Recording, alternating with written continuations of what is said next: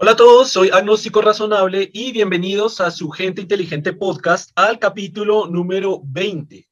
Y hoy, el día de hoy, estamos con una persona que ustedes ya conocen muy bien, Germán, y adicionalmente tenemos un invitado nuevo, Manuel, eh, quizás algunos ya lo conozcan a él, tenemos un video en el canal de YouTube que habla sobre el coronavirus el contexto científico, social y político, él estuvo allí con nosotros. ¿Qué tal Germán? ¿Qué tal Manuel? ¿Cómo están? ¿Cómo están todos? ¿Cómo está? Muy bien, muchas gracias. Contento de estar acá. Como es tradición en este podcast, de hecho tradición que últimamente no estamos haciendo, Germán, eh, solemos leer alguna, alguna publicación que se haya hecho en alguna de las páginas de Facebook, Gente Inteligente o Gente Inteligente Science, y tengo acá una con la que me gustaría saber, pues, eh, qué opinan. Se trata sobre la disonancia cognitiva. ¿Qué es la disonancia cognitiva? Cuando alguien sostiene una creencia fundamentalmente arraigada y se le presenta pruebas que van en contra de esa idea. La nueva evidencia no podría ser aceptada. Se, creerá, se creará una sensación incómoda llamada disonancia cognitiva. Debido a que es tan importante proteger esa creencia, automáticamente se ignora e incluso se negará con todo tipo de excusas aquella información que ponga en peligro su ideología. ¿Qué opinas? Pues ya está hablando de, ideologías, no tanto de cuestiones científicas, ¿no? Que puede darse el caso también, ¿no? Que una idea científica sea rebatida por otra. Pues es que precisamente eso era lo que quería comentar porque, o sea, en, general la disonancia cognitiva es esto, ¿no? Es decir, usted tiene una creencia muy arraigada, se le presentan pruebas y se va a negar eh, por este temor a, a, cambiar de ideología o a cambiar de concepto a otra cosa. Pero precisamente lo, lo que dice Germán era lo que quería plantear, que en cierta forma todos podemos tener disonancia cognitiva, incluso si, es, incluso si, si, alguien puede estar basado completamente en la ciencia. ¿Puede ser? No, eso no tiene mucho sentido, realmente. ¿Por qué? Porque, yo pienso que eh, eh, las personas que son víctimas de disonancia, o como tal la padecen, llamémoslo como si fuera un síndrome, eh, pero claramente no lo es, pero digamos que sí. Em, las personas que como tal eh, digamos, que, que pasan por esto de la disonancia, eh, yo pienso que esto se limita a una tema de, un tema de estructura del pensamiento, de la, de la forma como, como piensa cada persona. Generalmente cuando, cuando, bueno, cuando alguien tiene, digamos, formación científica, la manera en cómo uno ve el mundo y percibe las cosas está muy estructurada. Entonces, eh, si a uno le muestran pruebas de que se está equivocando y las pruebas son, son irrefutables y sobrevive a, a una de las partes del método científico más importantes que es eh, como tal la falsabilidad y la supera, eh, en ese momento pues podríamos estar hablando de que eh, es un deber de la persona, o en ese caso de la persona, bueno, del científico, cambiar su perspectiva. Es decir, los dogmas pueden ser cambiados, los paradigmas se pueden cambiar. La ciencia crece cuando se reforman paradigmas. Digamos, limitémonos, por ejemplo, remitámonos al, a lo que ocurrió, por ejemplo, con el tema de la, de la física por allá a principios del siglo XX, cuando todavía se estaba estudiando la naturaleza de la luz. Entonces, eh, cuando trataron de explicar por dónde viajaba la luz, todos argumentaban que era el denominado éter.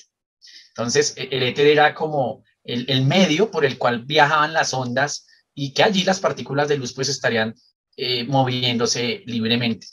Claramente, pues después de todos los postulados de Maxwell y, y todos los, los, desarrollos de principios del siglo XX, pues en relación al fenómeno fotoeléctrico y todo esto, pues digamos que tumba esa, eso, eso que era un paradigma, se consideraba como cierto. Entonces, el deber de la persona que le muestra las pruebas es realmente considerar, observar, analizar las pruebas eh, y basado en un razonamiento y un método pues deductivo y pues ciertamente de pronto no experimental porque quizá los experimentos no son tan fáciles de hacer, o sea, se requiere de pronto de cierta tecnología, hay que aceptarlos porque es responsabilidad eh, precisamente de la persona eh, aceptar cuando tiene pruebas. Si la persona solamente cree por la necesidad de creer, entonces eh, caemos simplemente en, una persona que eh, tiene muchas ideas en la cabeza, pero que como tal no tiene un criterio válido y pero relativamente la ciencia es el criterio, por decir, bueno, lo pienso yo, el más válido que existe en relación a eso. No, sí, sí, sí, e, estamos muy de acuerdo y creo que, creo que Germán y, yo y Manuel Manuel en cierta perspectiva tenemos una, misma, una misma línea de pensamiento que es similar. Em, y, tiene mucha razón en cuanto a lo que habla, porque de hecho la descripción que estoy leyendo acá, que esto está publicado en Gente Inteligente, el que quiera verla puede pasar a, a mirarla o a comentar, y, y, precisamente habla de creencias. y, ahí está creo que la, la, definición clave, ¿no? De lo que es una creencia y de lo que es como tal ya el, el, los resultados o las conclusiones a las que se llega a través del método científico, que, que no llegan a ser una creencia. Em, sin embargo, acá, hay algo más interesante y es un punto más filosófico y es el punto de hasta dónde las personas tienen que llegar a, a, una, a una, especie de creencia eh, en la comunidad científica. Eh, es decir, en, en, algún punto todos nosotros, o incluso cuando se dan resultados que tienen que ver con otras ciencias, tenemos que llegar a confiar en, lo, que lo que se está eh, presentando es real. Porque sea como sea, aunque quizás eh, tengamos conocimientos en, en, ciencias, no llegamos a operar variables tan específicas o tan grandes como las que se pueden eh, probar, no sé, por ejemplo, en el LHC, o, o, igual me estoy yendo muy lejos, sin ir tan lejos, no sé, tesis doctorales que, que pueden ser, que pueden dar una conclusión por revolucionaria, pero hasta cierta manera uno tiene que llegar a, a confiar en lo que se está planteando en, en esa manera. ¿Cómo, ¿Cómo piensan ustedes que pudiera ser, hasta qué punto se le puede llamar creencia o ser una creencia o no? Pues la cuestión con, el, con la ciencia como tal es que tiene un, un, un método específico para encontrar la verdad, cosa que pues otras, otras, otras ramas de la, del conocimiento tienen, pero, pero que eh, no funcionan tan bien. Por, digamos, por ejemplo, se tiene como una metodología que lo que busca es lograr encontrar la verdad. Pero claro, si uno observa la realidad, cada vez la, realidad en la medida en que cada vez sabemos, sabemos poco más, nos damos cuenta que todavía ignoramos ciertas cosas. Digamos, todavía la búsqueda de la verdad es algo que, es un proceso continuo. Entonces, obviamente, si, digamos que podemos decir con, con una cierta certeza que lo que sabemos es correcto, pero no podemos decir con certeza que es toda la verdad. Sabemos, podemos cada vez, cada vez nos acercamos más a conocer la verdad completa, pero pues es un proceso continuo. Y la, y la ventaja que tiene la ciencia es que tiene un método para comprobar que lo que sabemos eh, se, ha, se le ha aplicado una, una cantidad de, de, de, pasos para lograr encontrar digamos, eh, una, una cierta cantidad de, de verdad. Sí. Eso es muy importante. Pero, pero a veces siento también que, que hay, como una, hay, como una pequeña... Sí hay como una pequeña distancia entre el saber que, que algo es totalmente cierto y en, y en, confirmar a través de alguien o porque alguien dice eh, que, que, es, que es cierto. Y no estoy diciendo que sea mentira, porque, porque uno sabe, o sea, que detrás de eso hay una experimentación, un método, uno, unos procesos gigantes que llegaron a esa conclusión, pero, pero uno no puede llegar a comprobarlo. Es decir, ninguno aquí de los tres puede llegar a comprobar una teoría que sea en geología, que sea muy revolucionaria. No, no, no podemos realmente comprobarla. Sí podemos leerla, podemos acercarnos un poco. Porque yo recuerdo, esto se lo había comentado alguna vez a Germán, no me acuerdo si dentro fuera del podcast, eh, inicialmente cuando yo, cuando yo tuve, yo tuve algo que denomino yo mi propio crecimiento intelectual, que fue por allá cuando estaba en la universidad hace varios años, y fue cuando precisamente comencé a desprenderme de la religión y, de todo este tipo de creencias. Digamos que, que, tuve una gran ventaja y es que en ese momento es cuando estaba estudiando la ingeniería, en la cual pues hay mucha matemática, pude tocar varias ecuaciones de las que precisamente se presentaban a, a nivel científico. El, el, hecho de resolver y, y, y, aplicar ciertos conocimientos matemáticos a los procesos da, por los cuales se utilizan para llegar a una conclusión, o la ciencia utiliza ciertos procesos para llegar a esa conclusión, me daba una, me podía dar una, un gran grado de certeza de saber que era, que era verdad. La gran mayoría de la gente, pues obviamente no tiene ese, ese, acceso o ese conocimiento para llegar a comprobar esas cosas. Eh, sí, yo, digámoslo, yo entiendo lo que, a lo que agnóstico hace referencia. Yo creo que el conocimiento, y sobre todo cuando se divulga, eso se vuelve un contrato social. ¿Qué significa eso? Es decir, yo doy por cierto lo que a mí otro me dice que, que, que es así, eh, pero no es, no es creyendo ciegamente. Es decir, eh, cuando alguien afirma eh, que pasa un evento, eh, claramente hay que tener claro una diferencia entre una hipótesis y una teoría. Generalmente una teoría es válida cuando hay pruebas de que eso es cierto. Si alguien cree en una teoría, puede tener la certeza que existe comprobación de eso. Si alguien cree en una hipótesis, claramente no, porque pues la hipótesis, digamos que ya raya con la fantasía y precisamente en el método científico, la hipótesis es la que se pone a prueba para establecer leyes, teorías, paradigmas, cambios de, de, de formas de ver el mundo, etc. Entonces yo pienso que eso es como un contrato social, es como cuando nosotros vamos a utilizar el dinero.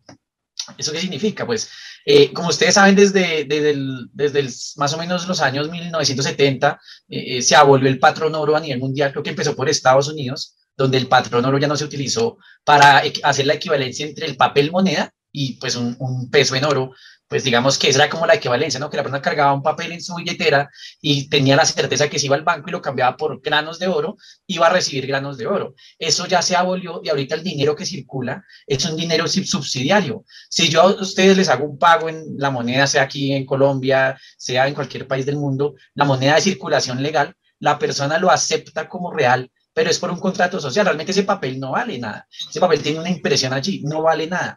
Entonces, de la misma manera como funciona con el dinero fiduciario, que es el dinero que circula, en el que usamos día a día, yo considero que como tal la ciencia eh, genera contratos sociales. Entonces, ¿por qué tiene que ser de esa manera? Primero, porque no todo el mundo va a ponerse a, a redescubrir la rueda. No todo el mundo va a ponerse a comprobar que Dalton cuando descubrió el átomo era, era cierto, que Thomson cuando descubrió el electrón también estaba en lo cierto, pero eh, como tal, nosotros tenemos que saber que la ciencia crece bueno, alrededor de conocimientos previos. Entonces, eh, precisamente así funciona la investigación, ¿no? Precisamente alrededor de lo que ya se conoce o el estado del arte de las cosas, se postula algo nuevo y eso, y eso nuevo pues tiene que ser comprobado por el método científico, pero claramente toda esa, esa ese, ese, estado del arte, toda esa teoría que ya se ha construido antes de llegar a ese punto de dejar algo nuevo, todo eso ha sido construido basado en el método científico. Entonces es como un legado, la, ciencia es un legado y un contrato social, y yo pienso que por ese motivo eh, es, o sea, es absolutamente necesario que cuando nos comprueban y nos demuestran que existe una teoría válida y que no se puede refutar Mm, por lo menos mediante el uso del método científico, debemos aceptarla como cierta y no simplemente ignorarla. Yo, yo, creo que ahí hay un problema importantísimo, o sea, en esta conversación estoy descubriendo que hay un problema importantísimo con el tema de, de, por qué la gente llega a ciertas creencias, que es algo que, que me he planteado muchas veces, como, como lo digo muchas veces en, en, el, en el tema de la divulgación científica, se tiene que trabajar siempre en el límite de la ignorancia y del conocimiento.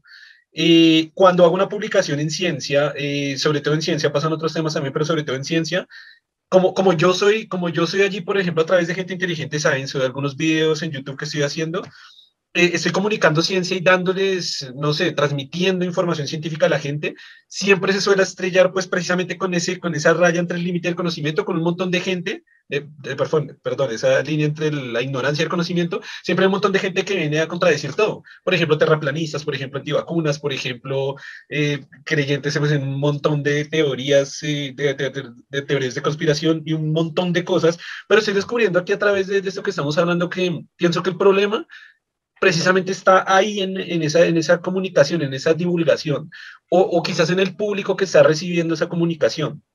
¿Por qué? Porque la, la, ciencia es compleja, la ciencia es difícil, la ciencia es complicada, eso, eso no se puede negar. Pienso que el papel o el trabajo del divulgador científico es volver fácil, volver entendible esa información que es muy compleja para traducirlas como un traductor que sirve para llevarla al lenguaje como un lenguaje natural a la gente. Hay dos problemas ahí quién es el comunicador científico, quién es este divulgador científico que puede estar cagando y como puede estar cagando puede llevar información totalmente equivocada a la gente. Y quién es la gente que recibe esa divulgación. Porque entonces es, es, muy común decirle a la gente, bueno, las vacunas funcionan de esta manera, esta manera, esta manera, y como usted lo pone en palabras, como usted le dice, ok, eh, a nivel molecular funciona de esta vaina, trae, eh, bueno, trae componentes que son de esto y esto y esto, la gente, la gente entiende, bla, bla, bla, bla, bla, bla, bla, bla, que le están hablando en chino sin, sin, entender chino, por supuesto. Entonces van a entender un poco, nos dijo y va a decir, no, es que las vacunas, como me, resultaron un día ya en, la página, es que las vacunas tienen, tienen fetos de niños, y eso es comprobado, y eso es real, y tienen fetos de Y dicen, no, pero ¿de dónde saca que tiene fetos de niños? O sea, pienso que por un lado es ese problema. Por el otro, y precisamente, no me acuerdo si nos pasó en el podcast, Germán, pero sí nos pasó hace muy poquito, que teníamos, ah, no, nos pasó justo antes de iniciar el podcast, teníamos una, una, discusión entre nosotros de, hablando del reino animal, pues cuál era el animal más pequeño del, del mundo. Entonces fue muy curioso porque como no, no sabíamos y no, y no, sabíamos hasta qué momento limitar el animal como tal de, de, un insecto, de, otro, de otra especie, de otro reino, lo, lo googleamos, ¿no? Y los resultados para nosotros fueron los mismos. Era, o sea, pusimos el animal más pequeño del mundo, el que nos esté escuchando puede hacerlo, y ¿sabe qué nos salían? Nos salían venaditos pequeñitos nos salían, por ejemplo, un, un, mono, un mono hay un primate que es muy pequeño, es así, nos salía ese primate, nos salían venaditos, nos salían así como animales recién nacidos. Dijimos, güey, esto, y, eran, eran páginas de divulgación científica, porque eso es divulgar conocimientos, divulgar ciencia en el reino animal, cuál es el animal más pequeño. Y dijimos, güey, está, o sea, que, que verga porque la gente se está alimentando de esto, la gente está confiando en esta información y es basura, está pasando que un venadito, yo no me acuerdo que otros animales, Germán, habían unos animales absurdos, o sea, porque claro, son bebés, pero eso no significa que sea un animal pequeño, el puto animal es grande. no, tenía nada que ver con el animal más pequeño. Nos tocó hacer una investigación un poquito más profunda, no vamos a decir que entramos por allá a Google, a Google Scholar o Academics para buscar simplemente pues buscar un poco más a profundidad y pues logramos encontrar que ahorita, ahorita olvidé el nombre de ese animal, pero si es de una especie, de hecho, que está poco investigada, que hasta ahora se está descubriendo que es una miniatura, o sea, es, es mucho más pequeño que, no, es, como el tamaño de una pulga, o más pequeño que una pulga, algo así. Sí, no, no se recuerda, Germán. Como un punto, algo así, sí, algo así. Sí, sí, algo, algo creo que un poco más pequeño que una pulga, en fin. El caso es que creo que para, para lo que estamos hablando en esta conversación, sí creo que hay esos dos problemas. El problema de quien comunica y el problema de, de quien recibe esa, esa información. Sí, sí, es muy interesante eh, eh, lo que estás diciendo. Bueno, en, el tema de la, del animal, bueno, eh, es más pequeño que lo que dice. realmente hay animales que tienen alrededor de mil células, como algunas especies se llaman de C. elegans. Son organismos que se les conocía antiguamente como asquelmintos. Son súper, supremamente pequeños. Sería interesante que de pronto los consultaran y se dieran cuenta de las formas muy peculiares que tienen. Parecen organismos extraterrestres. Nada parecido con los animales que nos nos imaginamos, los que conocemos son los animales superiores, los que son, tienen celomas, es decir, tienen cavidades en el cuerpo, eh, muchas veces presentan órganos definidos, sistemas definidos, entonces digamos que había que, que separar, ese tema es interesante, interesante. Pero con respecto a lo que están diciendo, es que hay, hay una brecha, hay un limitante, es decir, tú no puedes divulgar ciencia de manera responsable si la gente que recibe tiene nula formación científica. Entonces es como si yo me voy a una tribu, es decir, yo me voy a yo, yo responsablemente voy a divulgar eh, a una tribu por allá perdida en Asia que no ha tenido contacto con humanos en 50 mil años y yo les voy a, bueno, digamos que tengo, un acercamiento y más o menos comprendo algo de su lenguaje, voy a explicarles mm, por qué el Sol, eh, cómo es que el Sol hace fusión nuclear. Entonces, eh, digamos que es perdido, es perdido porque no va a haber la forma ni las palabras de que lo expliques, porque no puede haber una brecha tan grande entre la ciencia pura y el receptor que recibe. Porque mm, para una persona que tenga nula formación e, en, método o, nula formación en, en, criterio, incluso en filosófico, que no, no, tengan la capacidad o nunca lo haya hecho, la capacidad de razonar por sí mismo, porque yo conozco gente que nunca ha pensado por sí mismo, todo se lo tienen que decir, eh, entonces esa persona eh, va a hacer perder el tiempo. Yo pienso que tiene que darse la divulgación, es un crecimiento en la formación eh, académica de toda la sociedad para que la distancia no sea tan grande, porque es que, por ejemplo, no sé si hablamos del bosón de Higgs o, o, ya elementos más complejos de la física de partículas o lo que sea, explicarle eso a, a una persona que solamente fue a la primaria eh, es, es muy difícil. Puedes hacer analogías o puedes hacer metáforas, para tratar de explicarlo. Pero si se tiene muy, si, si el receptor tiene información muy, muy básica, no te va a entender. Por más amor que le tengas, no te va a entender. Entonces es necesario como, como eso. Pero yo, yo, yo sí discrepo un poquito ahí. Yo, yo creo que gente con nulo conocimiento científico sí puede entender la ciencia, siempre y cuando obviamente el lenguaje que se utilice sea, pues, sea práctico y, sea porque, o sea, lo, ha comprobado pues mm, muchísima gente en divulgación científica que de hecho ha logrado captar la atención de un montón de gente, mm, millones de personas en el mundo, y que la han logrado traer eh, al lado de la ciencia, o, la han logrado pues transmitir lo que es el conocimiento científico, el método científico o el proceso por el cual eh, se llegan a conclusiones a través de en la ciencia. Yo creo, yo creo que sí se logra, pero yo creo que el problema, y volvemos al inicio justo de este podcast, es, es este, este tema de las creencias.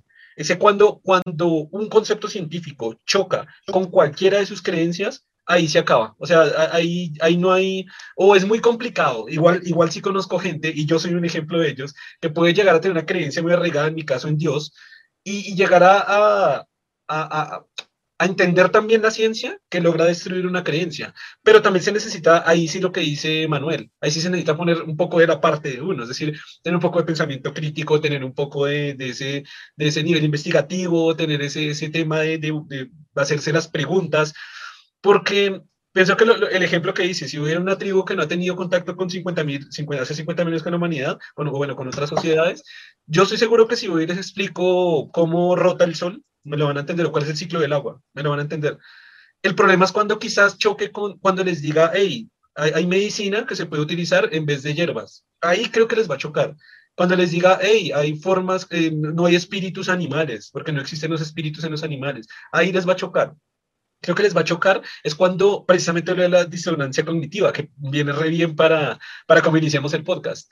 Y es cuando usted tiene una creencia muy arraigada o si se llega a convertir a una, re, a una creencia muy arraigada, va precisamente lo, la, la, definición que dice acá, va, va a negar, aunque se le presenten pruebas, aunque se le presente evidencia, va a negarlo de todas las formas posibles, presentando como, como falsa evidencia. Igual, si, si, nos ponemos a pensar la alfabetización, que la alfabetización normalmente en nuestros países, pues ya, ya casi en todo el mundo se hace desde que somos niños, ¿no? Pero hay alfabetización que se hace adultos. Y la alfabetización tiene que ver con ciencias, ciencias naturales, tiene que ver con astronomía básica, tiene que ver con matemática. Y cuando usted alfabetiza, los niños están, lo aprenden, todos nosotros aprendimos ciencias y todos sabemos que la Tierra redonda o que el Sol, eh, que la Tierra gira alrededor del Sol, ya lo sabemos como algo obvio, pero porque lo aprendimos desde analfabetas, y si se, si se alfabetiza gente adulta, también lo va a entender. Es que lo que yo siempre digo, no, no creo que haya gente que tenga problemas con, con, por ejemplo, con la gravedad. Así sea creyente en Dios, así sea terraplanista, así sea antivacunas, así sea creyente de los Anunnaki, un montón de cosas, pienso que algo tan básico como la gravedad dice, ok, sí, la gravedad está bien, porque no choca con ninguna creencia. Yo, yo pienso que el problema es cuando choca precisamente con alguna creencia. Por, por ejemplo, puede ser Dios o puede ser la que sea. Pues el ejemplo sería, por ejemplo, eh, si usted dijera que el Sol eh, no realmente un Dios, sino realmente solamente un astro donde sea el, el efecto de la fusión, realmente ahí habría un problema, ¿no? Claro, a eso Porque, me refiero. Porque, claro, porque tendría que romper esta creencia ¿eh? y, y, se ha construido toda una, todo un sentido de vida inclusive con eso. No es tan fácil destruir una creencia porque en la creencia está construido casi, puede ser hasta un propósito de vida, puede, están construidas muchas cosas que, que, evitan que se acepte fácilmente esta idea. Tendría que prácticamente reconstruirse usted también para aceptarla tan fácilmente. Yo tengo un ejemplo, un ejemplo interesante ah, sí, sí, donde podemos, podemos discutir eh, el, el, tema de la creencia. Hasta antes del siglo XVIII eh, se consideraba que el fuego, es decir, cuando uno eh, ponía algo a, a, la candela o al fuego y lo quemaba y, y, la emisión de la llama, eso estaba dado por, un, por una sustancia que se le, le denominaban el flogisto. No sé si alguna vez escucharon ese concepto. Esto que yo le estoy diciendo viene desde los miles de años de creencia, miles de años de creencia, hasta que a finales del siglo XIX, a principios del siglo XIX, perdón, se logró demostrar que las reacciones químicas eh, del carbono, cuando estaba en presencia de, digamos, cuando había mucha energía en los átomos de carbono, ellos liberaban luz y calor. El mundo lo aceptó como cierto y una creencia de miles de años que pensaban que eso era era algo natural, el denominado flogisto. Claro que explicaba por qué los cuerpos ardían, eh, quedó, que se, se, tumbó, ¿no? Entonces, por ejemplo, cogían una varilla de metal, pues una varilla de metal no produce llama, se pone al rojo, ¿cierto? Pero si colocas una rama, entonces se produce, se produce llama. Eso no lo entendían, pero eh, la teoría en, en parecía que que era válida lo del flogisto, porque eran justamente plantas, o sea, cosas, organismos que, que habían estado vivos, que si los pones a la llama, pues genera, genera pues esa flama, ¿no? Y eso se tumbó, eso se tumbó. Eh, ahorita lo, nos parece como obvio, es decir, mucha gente ni sabe lo del flogisto, pero duró miles de años que la gente pensaba que eso era, era, era una, una energía, una fuerza eh, que, que, era incomprensible, pero que hacía que las, los objetos pues, se consumieran en, la, en las llamas.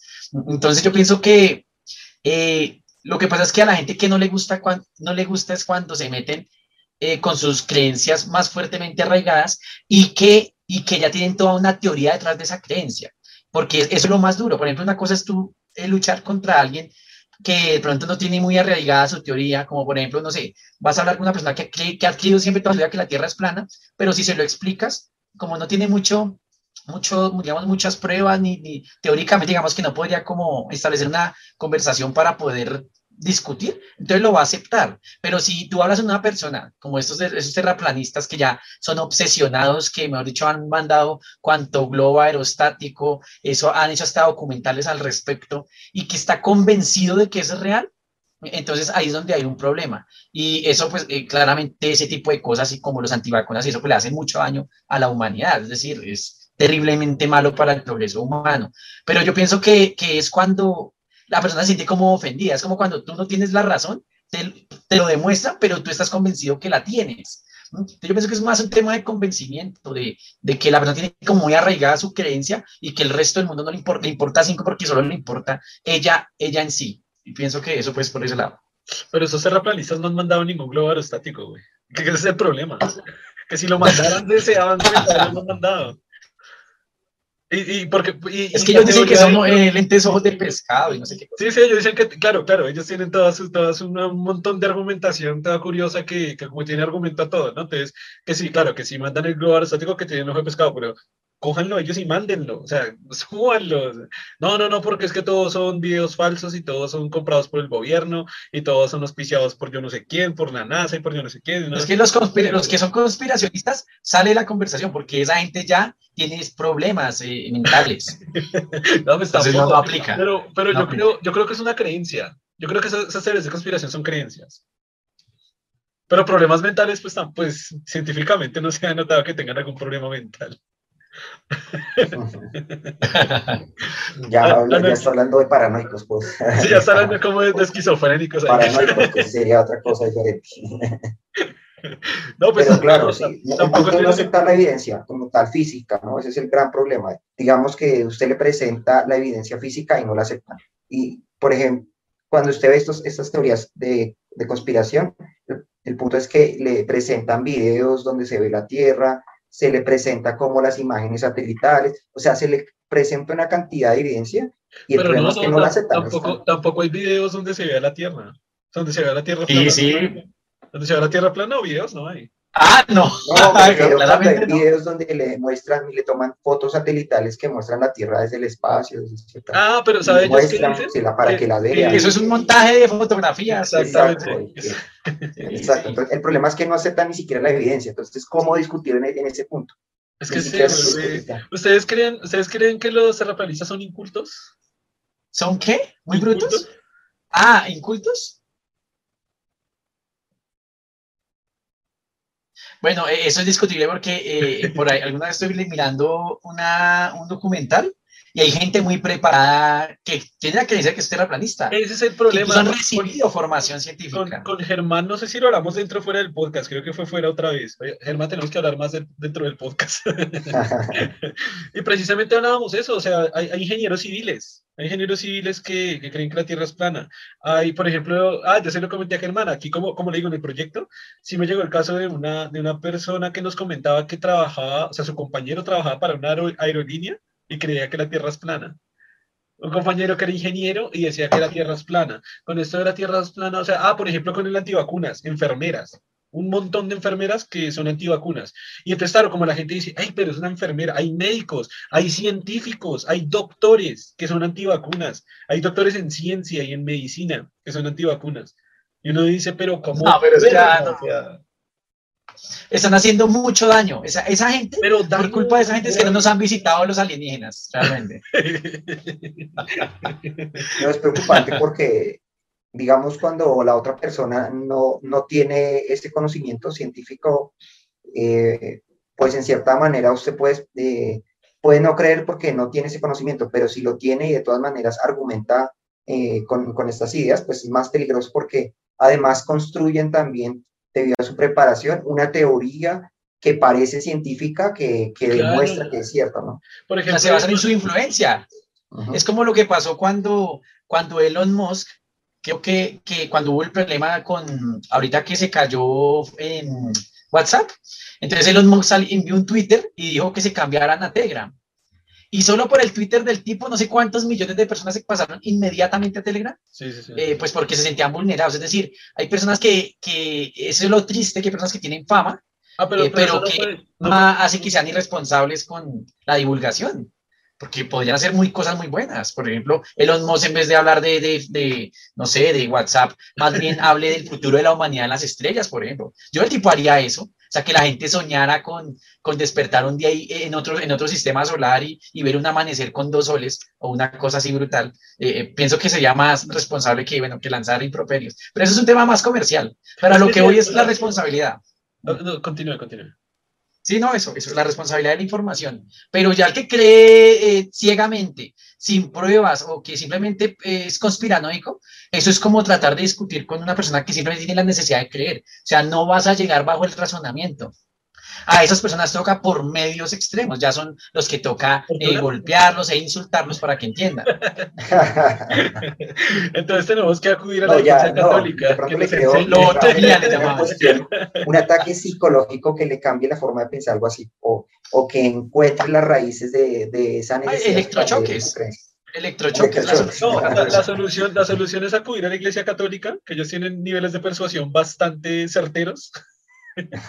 Hablábamos, hablábamos la vez pasada con Germán, tenían una herramienta que literalmente, eh, o sea, era una herramienta como que se la metían por el culo para, Sí. para los pecadores y los herejes y, y pecadores. Sí, sí. es decir, pecadores Una pera, una pera que se no, giraba y no, se no, no, abría. no, no, no, pero es que la historia va así. Le metían el tema por el culo y veían que no era tan eficiente, no era tan efectivo. Entonces, yo me imagino que allá se reunieron, eh, señor Papa, no, no hace tanto daño. ¿Cómo ejercemos al- a- alto daño? Ok, eh, agréguenle mecanismos de apertura con ejes que cuando una vez esté dentro del culo se abra, lo expanda y lo rompa hasta que sangre y le divide el culo. Y se arrepienta y salga el pecado. Y se arrepiente y salga pecado por el culo, será en forma de sangre y de todo.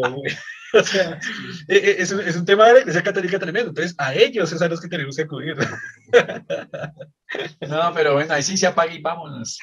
No, pero yo pienso que hay personas con las que uno no puede discutir. Es decir, yo, yo he aprendido, yo, yo, bueno, digamos que yo, yo, soy, yo soy docente y toda la cosa, pero yo he aprendido que hay personas a las que vos no puedes convencerle bajo ninguna, bajo ninguna prueba, ni siquiera pagándoles los vas a convencer bajo ninguna circunstancia. Contra esa gente es mejor, es mejor que ignorarlos. Es que hay personas que tienen creencias muy arraigadas.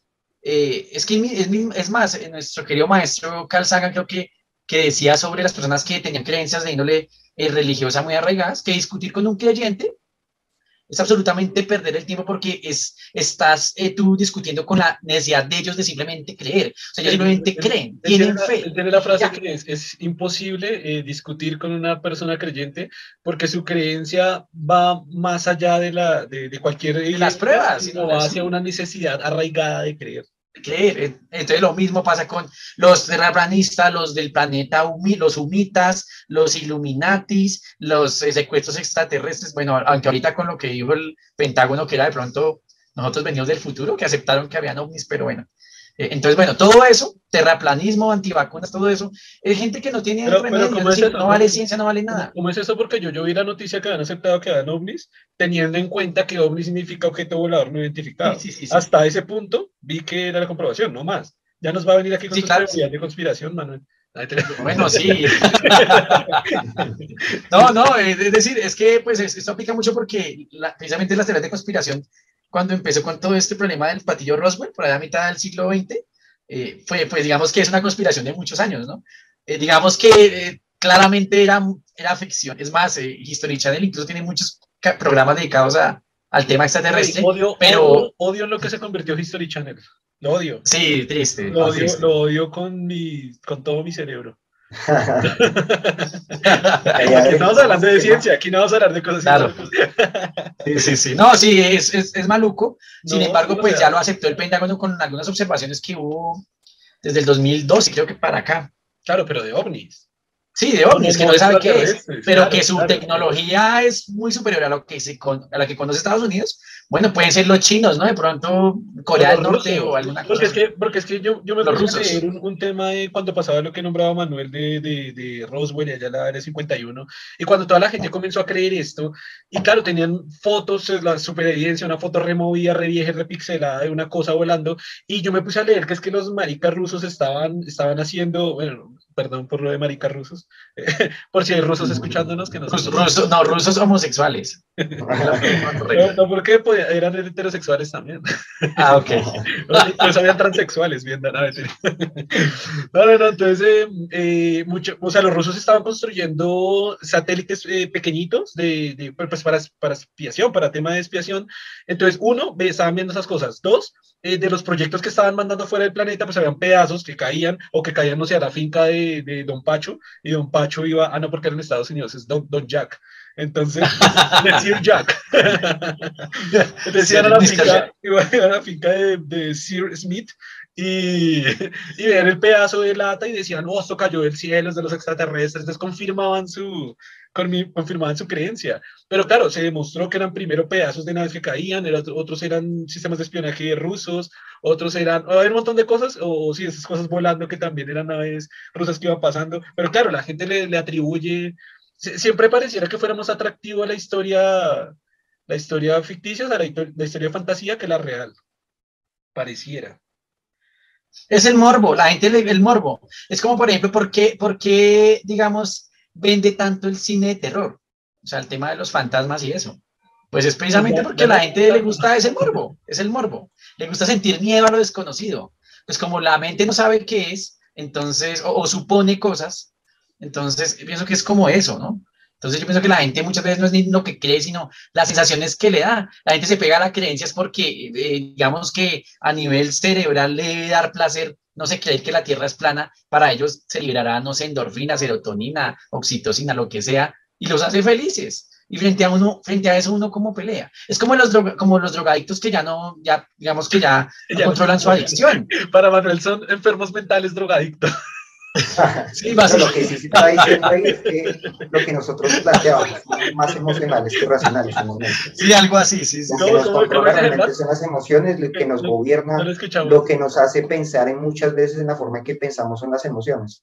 Por eso una creencia es mejor que, que una razón, porque una razón requiere la reflexión y requiere muchas veces eh, admitir que se equivocó, admitir, Sí, pues, admitir la derrota de cierta manera. En cambio, con la creencia, mucho se, digamos, se puede fantasear eh, se, fue, se le fue la comunicación. Eh, Manuel, es que con, con Germán, mientras Germán vuelve, eh, estamos construyendo a través de este podcast precisamente un eh, concepto con Germán que nos parece muy, muy interesante y que precisamente aquí lo hablamos con, con Andrés. Eh, de pronto, para que nos estén escuchando aquí, pues Manuel conoce a Andrés, un invitado que ya tuvimos acá en el podcast. Entonces, nos pareció muy, muy interesante pues, compartirse, se lo compartimos a usted como de manera muy rápida. Es que, pues, hace poco estamos analizando el libro. Siempre se me olvida el título del, del libro. El cerebro, y el de del yo. el cerebro y el mito del yo de, Ah, de sí, sí, Rodolfo sí. Ginás. Les digo, se me olvidó para que Germán me recuerde Germán no me recuerde. Germán, ah, ese. No, pero no ah, sé cuál. que estamos leyendo. ¿Qué es lo que estamos usted está leyendo? otro. Pues no sé No, no, cuál. no, es que, no, es que a Germán se le cortó. El caso es que le estaba comentando a, a Manuel, pues que estamos leyendo, ah, estamos analizando ese libro y hemos llegado a una conclusión pues bastante interesante que nos ha servido para resolver un montón de temas, que lo podemos aplicar a eso también. Y es que mm, nosotros eh, como seres humanos siempre nos hemos catalogado como, nos hemos considerado eh, animales racionales o con un raciocinio bastante alto, pero parece que nuestra racionalidad en realidad es muy, muy baja en comparación de lo que realmente, de lo que, de lo que pensamos que es. Que realmente nosotros somos seres muy, muy emocionales, somos tremendamente emocionales y, y, o sea, nuestras emociones nos mueven tanto que deberíamos llamarnos precisamente seres emocionales y no seres eh, racionales. ¿Por qué? Pues hay varias teorías que llegan para, para llegar a esto. Primero, las emociones o lo que maneja o lo que impulsan los paths eh, emocionales o estados mentales de emoción vienen primero desde hace millones de años de evolución en otras especies. Han evolucionado en nosotros. Después, mucho después de eso, pues evolucionaron partes eh, de, la cognición y el raciocinio que vienen en realidad hace muy, muy, muy poco tiempo en la, en la escala evolutiva. Y nos hemos dado cuenta que que al final, de hecho, esta, esta conclusión la daba yo ayer, ayer, en, el, último podcast que, que, fue ayer, en el capítulo 19, que, que, pareciera que nosotros fuéramos como un bulto, un bulto así gigante de emociones, y simplemente nos pusieron un sistema nervioso central un, po, un poquito avanzado.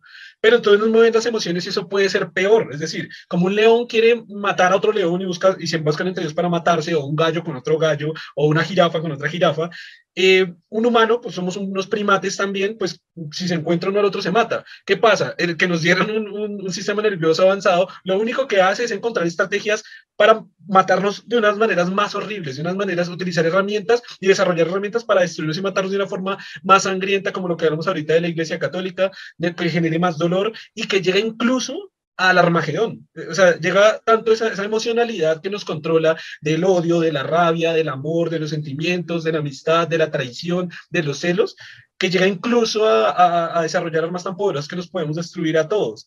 Entonces es muy curioso que, que, en realidad nosotros no somos seres racionales. Desde nuestra perspectiva, desde el análisis que hemos hecho, en realidad somos más seres emocionales. ¿Cómo se aplicaría esto aquí? Es lo que decía ahorita Germán.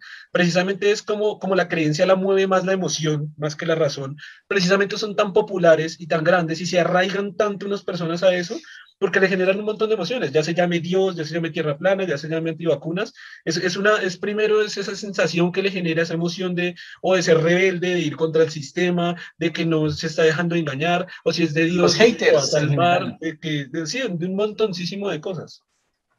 Hay gente, por ejemplo, yo conozco gente que, que digamos que, que, entra, por ejemplo, a reuniones donde se habla cierto, cierto tema o llegan a, un, a una conferencia y, y, solo por el placer de contradecir al expositor y puede tener toda su lógica y todo, eh, les gusta eso. O sea, que hay gente que, que lo disfruta, placer, el placer, el placer no llegar a una conclusión, el placer es ir en contra del resto de la humanidad. Entonces yo creo que hay que valorar eso, ¿no? Pues eh, son dos, dos, perspectivas, porque al final todos son emociones. Puede ser la emoción que genera, digamos, una adrenalina, puede ser que se libere cuando se contradice a alguien en un debate, o también está por el otro lado la necesidad de pertenecer, porque al final somos animales sociales, somos un poco no de primates sociales. Y precisamente, yo le contaba a Germán esto en un podcast, así estoy seguro que fue en un podcast, que ah, no sé si Manuel conoce la gata de Schrödinger, que es una youtuber divulgadora científica. Pues, sí, sí. La, la, sí, la, la, se, metió, se metió a unas conferencias para, para, pues, precisamente terraplanistas, en una entrevista le preguntaban a ella qué opinaba del tema y decía, es que es curioso porque, por ejemplo, uno de los líderes, de los terraplanistas, porque eso tiene sus líderes y todo, decía, bueno, toda la vida ha creído en eso. Montó su grupo de terraplanistas. El man, decía ella, el man se notaba, o sea, la perspectiva que tenía era un loco que se la pasaba metido en un computador, un nerdito alejado de todo el mundo, pues tenía una novia, una nena súper linda, súper hermosa, y entonces ya eh, eh, ella, la gata Schrödinger, cuando, cuando le entrevistaban, le decían, pero es que al final una persona estás como, así, así, ya así se convencida de que ya la Tierra es redonda. Ya tiene un grupo que lo sigue, ya es líder de una organización, ya tiene una novia súper hermosa, todos son terraplanistas. Él, ella no va a cambiar, eso ya es un estilo de vida completo, eso ya es una interacción social, ya es, ya es su forma de vida, él no va a cambiar eso por nada. Y a veces a mucha gente le pasa eso. Obviamente ella está dejando, dejando, dando el ejemplo de un, de un líder, pero puede ser el que simplemente pertenece y conoce amigos y conoce, sí, puede ser que... Exacto, un club. un club. Pertenecer a un grupo, que somos animales sociales. si se pertenece a un grupo, ya se siente bien. Yo pienso que eso es, es eso, la pertenencia a un grupo. Tengo eso acá, en las guerras, todo eso. O sea, eso tengo acá, tengo acá un, o sea, tiene que ver un poco en esa relación y lo encontré hoy. Tengo, no voy a dar nombres para no echar al agua a nadie, pero sí tengo una, una bueno, amiga de Facebook, un contacto en Facebook, que es, mejor dicho, es, yo creo que tiene todas las, yo creo que creen todo lo que se le atraviese, ¿no? Entonces, un, po, un poco de lo que fastidia, creo que decía Manuel, que uno dice hay que ignorarlos, y, y sí, pero un poco de lo que fastidia es cuando mueven gente ahí ya como que me raya, me, raya la cabeza porque uno dice, ay, no, no, no, la Tierra es plana y una foto y nada, ignorarlos. El problema es por esto, esta, por ejemplo, esta chica mueve gente, es decir, eh, de hecho hoy en la publicación que hizo hoy, ah, claro, la publicación que hoy, hizo hoy precisamente fue que no, que la gente que está vacunada, que está perdiendo brillo en los iris, que ya se han encontrado un montón de gente y que bla, bla, bla, bla, no sé, 50, 60 reacciones, tiene como, no sé, 20 comentarios a favor, eh, gente que, que, está transmitiendo, gente que le dice muchas gracias por compartir esta información, nos estás enriqueciendo. Uno de esos comentarios es el siguiente. Y casi leo el nombre. Eh, eh, X persona, ya está comprobado, es verdad. Ya está comprobado que tiene células de fetos abortados, extractos de riñón de mono, etcétera. Además, sin contar con la parte espiritual y del ADN que también se desconecta, etcétera. Pero mezclar No, pero es que eso- cosas tan extrañas como... O sea, ¿Cómo discutes con una persona así?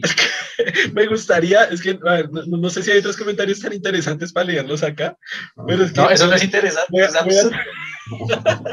pero es que es interesante por el nivel de risa que da, es que es interesante. Ah, sí, sí, sí. Como Por eso, es que, es que yo pienso que ellos son cómicos. Los conspiracionistas son gente cómica. Es una forma de humor.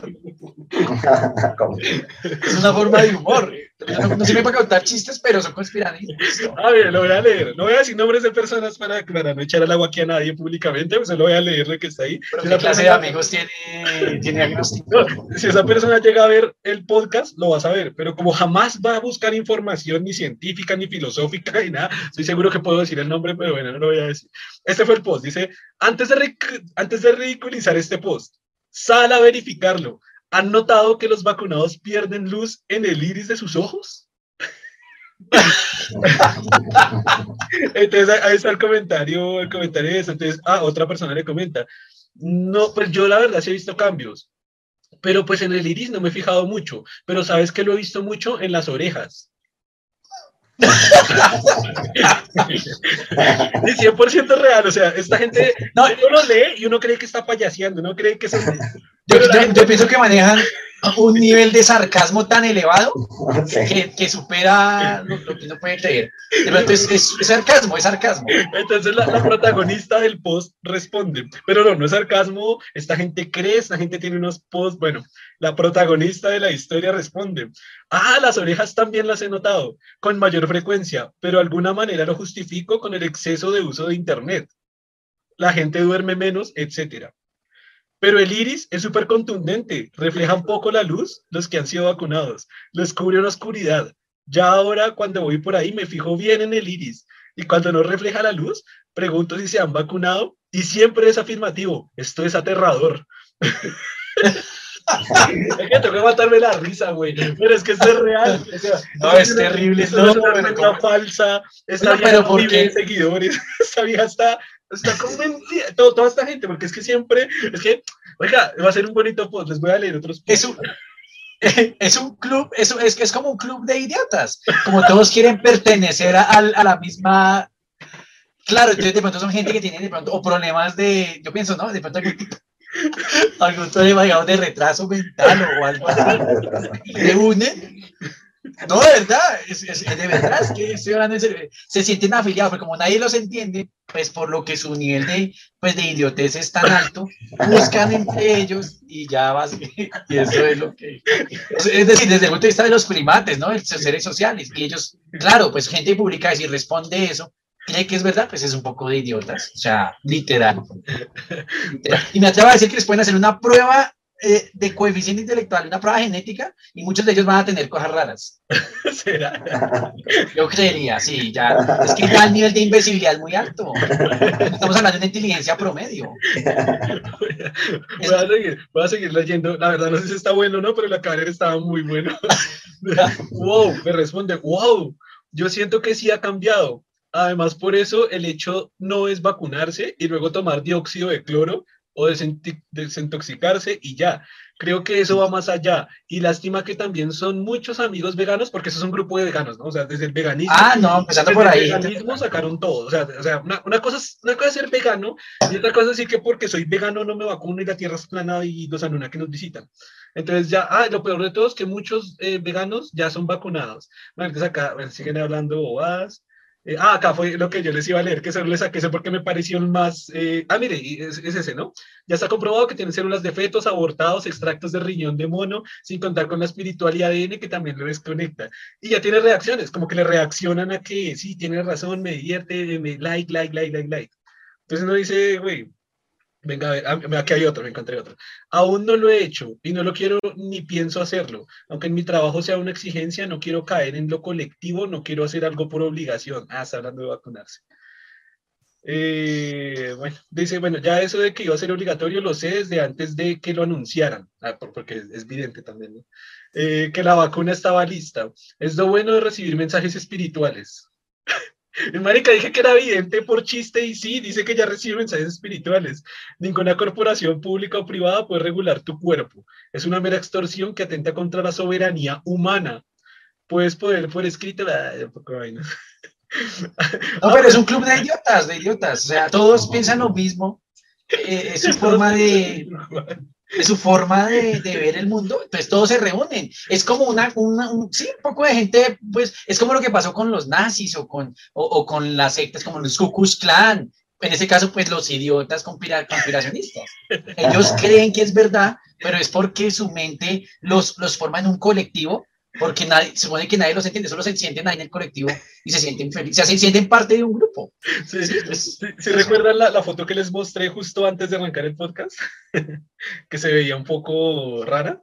Pu- Pues precisamente es de ella y la tenía era porque precisamente, entonces es porque se enteró que pues ella está embarazada, ¿no? Entonces hizo un post, bueno, aquí y no, dijo que quedan alienígenas. acá no se ve ningún dato, pero es un post así como supremamente largo, ¿no? Como, no quiero subir ¿Y qué tanto dice? porque- No, es comentar. implantación, alguna raza superior le implantó el feto ¿Cómo- no, genéticamente. ¿Cómo Y me es el? Mesías.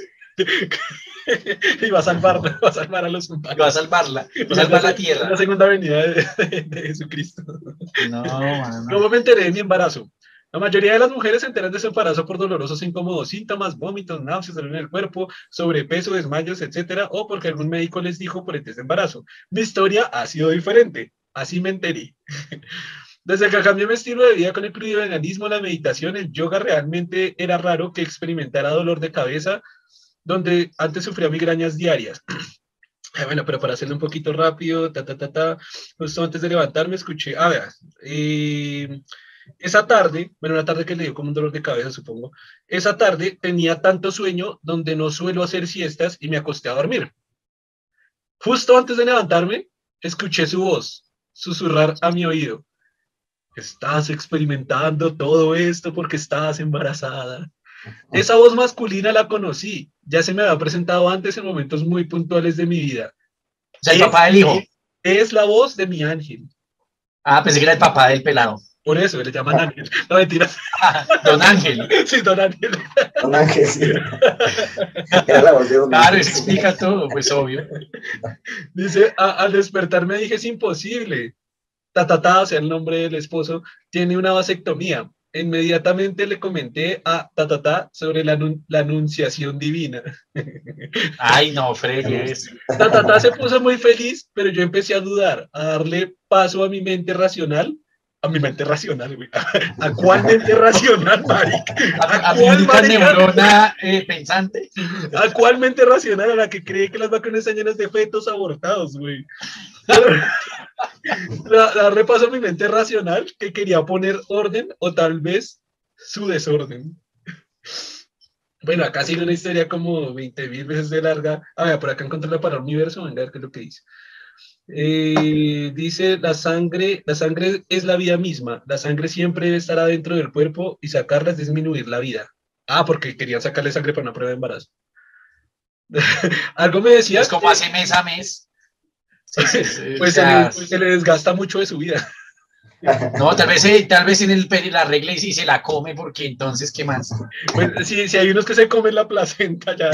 Sí, sí, por eso. No, pero esa persona claramente tiene varios trastornos. mire. Tiene disociación de la realidad, esquizofrenia en un grado avanzado, tiene retraso limítrofe, me atrevo a decir que es entre 60 y 80 de coeficiente intelectual. Eh, además de eso, eh, eh, sí, eh, sufre de, de amnesia porque no está embarazada el esposo porque eh, tiene la vasectomía y entonces ahora sí milagrosamente se le olvidó con quién se acostó. Les, les cuento, les cuento la historia de la vasectomía, es que, es que ya, ya, ya soy fan de ella. No, esa gente, eso, eso es un crimen, no había de eso. Oiga, algo me decía que debía rendirme a los designios del No, es universo. que no se, se quiere unir a un club de comedia, entonces encontró este, por eso se la unió a ella. Esa vieja está haciendo, es, es fama, sí, es una comediante. Seguro que es comediante. Ella O si no tiene los de problemas. comedia, sí, Oiga. Oiga, les sigo leyendo que sí está divertido. Algo me decía que debía rendirme a los designios del universo, sin estos tests que uno compra para que le confirme lo que uno en el corazón ya sabe. Y el cuerpo también se encarga de decirnos. ¿Para qué esos tests o un diagnóstico médico? Pregunta ella. Esa noche, Tatata y yo decidimos hacer una sincera oración a mi barriga, pidiendo claridad al universo y esa nueva criatura de decirnos si estaba ahí dentro. sigue, sigue. Inmediatamente tres contundentes latidos se sintieron en mi vientre, haciéndonos entender que nos había escuchado y necesitaba que nosotros confiáramos en el proceso naturalmente. tenía diarrea. ¿Qué más? desde el día, desde el día siguiente, él o ella late todo el tiempo, creciendo y transformando cada día. Bueno, ya, ni sigo leyendo. Todo eso, ¿verdad? No, esa, esa, de verdad que era pedir ayuda, es decir, no había forma de que alguien ambiente. Güey, yo le yo ya me cansé, o sea, decirle, güey, esto no es así, esto es así. ¿Por qué no la invita a una charla? yo, creo que ni viene, pero, pero es que, me, no, o sea, me da, me da lástima. No, no, sé si me da lástima, pero es que, ¿qué vamos a hablar? De, pues sería para que nos hable de, cómo los ángeles le abren a través del universo, de que no le saque sangre. No, pues digamos que porque dice que la vacuna, que dónde saca esas afirmaciones tan... No, eso ya lo hemos, ya lo hemos hecho ahí por el ejercicio de, de comentar. Y dice que no, que, que pues lo mismo que cuenta siempre, que tienen fetos de niños, que eso está comprobado, que no sabemos qué tiene, que los científicos trabajan y, se asocian con el gobierno para inyectarnos cosas que ellos no saben, que esos extractos de fetos pueden ser muy perjudiciales, perjudiciales si se meten dentro de la sangre, bla, bla, bla, bla. Ah, mira, acá encontré de la, la historia número dos para el podcast. el poder de la ciencia, la cirugía, la intervención médica y la farmacéutica ante el poder de la energía divina, se llama esta historia. Hace, venga, lo leo rápido, verás ahí. Hace un tiempo atrás, mi compañero, antes de conocerme, se hizo una vasectomía porque en su forma de pensar veía al traer en niños al mundo como una forma de contribuir al sufrimiento, superpoblación, bla, bla, bla, bla, bla, injusto, bla, bla, bla, siempre, bla, bla, bla, pues es una cirugía. Acorde con la medicina, la vasectomía es irreversible con un porcentaje de esterilidad del 99.9%. El poder del 99.9% de la ciencia con esta cirugía debería dejar por fuera la probabilidad de crear una nueva vida con un chance de 0.1%, pero resulta que el poder de la energía universal opera de milagrosas y misteriosas formas que la ciencia queda sin absoluto poder.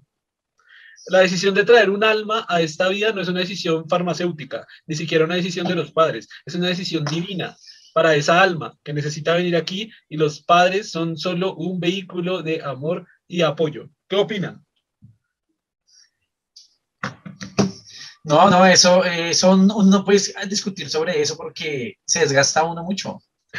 Lo que yo digo, debería más bien abrirse una fundación para ayudar a, las personas que, tienen ese, digamos, esa forma de creer y rehabilitarlos, ¿no? ¿Verdad? Como rehabilitarlos. O sea, esa es mi postura. es decir, yo pensaría que lo que hay que hacer es formar una ONG para rehabilitar a toda esa gente.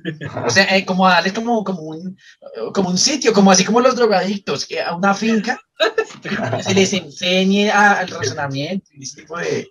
No, pero yo lo, yo lo hablo en serio, o sea, sin, sin ánimo de, Pienso que es la forma de ayudarlo, porque no vas a discutir con ellos. ¿Por qué? Porque tienen una enfermedad mente. Tienen, tienen retraso, tienen. Bueno, es que, o sea, por ejemplo, el post pasado, yo no sé, o sea, que, que escuche una voz, güey, que escuche una voz en el oído que le habla. Esquizofrenia, esquizofrenia. Es que, o sea, no, voy a darle un poco de razón a Manuel, porque, porque, pues, o sea, puede ser, o sea, yo sé que mucha gente ha escuchado, bueno, no, no mucha gente, pero sí como que escuchar voces que le hablan claramente de manera de hombre y decirle, güey, si está embarazado. Y es que no sé, me, me hizo acordar del esposo que tiene la vasectomía, me hizo acordar de, de María y José, los papás de, de, Jesucristo. Que como que pues ella llegó embarazada y le dijo, ay José, fue, fue una paloma divina, fue una paloma divina, claro, claro. José, ay, sí. Una paloma de, pues, Ah, perdón, perdón, ese, ese, no es horario para... Me hace, me hace pensar ¿Por qué no ella, qué tal a ella le hubiera pasado lo mismo? no, porque les voy a contar, yo, yo en la universidad donde trabajo, yo imparto clases de genética. les decía que nosotros somos organismos diploides, nosotros los seres humanos, porque tenemos la mitad de la carga genética de nuestra madre y la mitad de nuestro padre. Sí, claro. Y les decía, la única excepción es Jesús, que es un ser haploide. Pero entonces empezamos a discutir de por qué razón Jesús no podría ser un ser haploide pues bajo pues toda la dinámica de, de, la formación de los sistemas, de los órganos, de la misma biología en sí, eh, eh, le impediría ser un organismo haploide siendo humano. Entonces ella, ella le, está pasando lo mismo, es decir, no, no, no puede argumentarse, o sea, eso no puede argumentarse. Y discutir No, con no, ella, No, a Es- lo, a lo- es que no me entendió quizás por no ser tan directo. A lo que, a lo que yo estaba a ver, diciendo con María y José fue que le metió el cuento de que hacía una paloma, pero no hacía una paloma, fue un güey que se encontró afuera, se la culió. es que me tocó hablar directo porque si no, no me Copuló. copuló, copuló, Como- a cópula. Copuló y vino y le dijo a y vino y le dijo a José pues que era una paloma divina. Pero, pero, o sea, no quiero aquí decir nada ni afirmar nada, pero esta historia me hace acordar esa historia, ¿no? Que tiene la vasectomía y tiene un 99%. Sí. Y, la, y la otra pues llegó, pues llegó ya embarazada. No, eso, esos argumentos, yo que hice pruebas de ADN, les podría contar cuántos casos de personas que dicen que no, que eso, que eso es una cosa misteriosa, que si le pasó a María, ¿por qué no a ellas? Pero sí, literal. O sea, sí, literal. Literal, personas convencidas de que su hijo eh, es un misterio. O sea, cuando salía negativa la prueba para el presunto padre, que no, que no se han acostado con nadie. Pero es que eso, es decir, eso es ficticio. No, pues es totalmente ficti, pero no creí que hubieran personas que llegaron así realmente. Y pues sí hay, pues hay personas antivacunas, o sea, hay todo tipo de gente, hay todo tipo de gente. No, no, pero si, si me pongo a pensar eso, hay gente que, cree- que puede creer lo que sea, ¿no? O sea, lo que caiga, lo que se atraviese, güey, o sea, lo que sea. Güey, yo conozco, conocí un, un compañero de trabajo en Chile que el güey estaba seguro que esa, esa sería la conté a Germán, ya la conté aquí en el podcast, quizás por lo que no, no, no, no lo han escuchado acá. Él, él asegura que la Tierra es hueca, que adentro no hay nada, Como la cabeza de él. o, o poco menos porque ahí adentro vive una civilización. Sí, sí, eso es, eso es ¿Sí la algo- conoces? Eh, yo conozco la teoría, yo sé que, que hay una teoría de la Tierra hueca, es más, ahorita con lo que ha pasado los hundimientos, dicen que eso es porque la Tierra es hueca.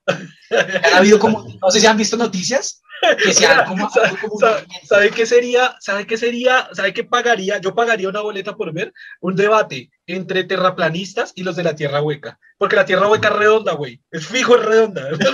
Güey.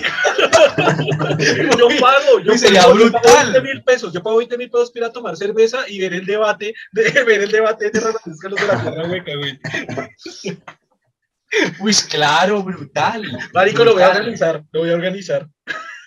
Como parte Uy, brutal, parte del brutal. proyecto Gente Inteligente, traigo a los terrahuequistas y a los terraplanistas. Antes, o sea, los dejamos que se maten y después de eso, Manuel Germán y yo damos una conferencia así suave sobre ciencia y, y cerramos. ¿Qué tal mi idea? Ah, brutal, brutal. Y traemos a un comediante, puede ser también. Se contrata un comediante para que, A Franco para que ambiente el- la expresión. A, Fra- a Franco Escamilla. Uy, claro, es brutal, es brutal porque están defendiendo dos eh, pseudoteorías, pseudocientíficas.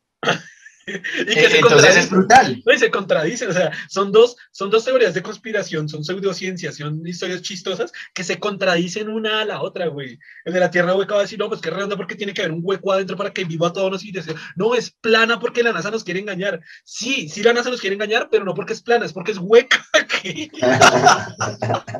además dicen que, que la civilización de adentro salen, yo no sé, como que por los volcanes o algo así, y como que salen a, a comprar comida o como a recolectar recursos y se los llevan para dentro de la, para el centro de la Tierra, se los llevan otra vez. Entonces, como que por eso son los ovnis que ha visto el gobierno. Entonces, el terraplanista va a decir, no, no, es que la NASA todo miente y todo es un montaje.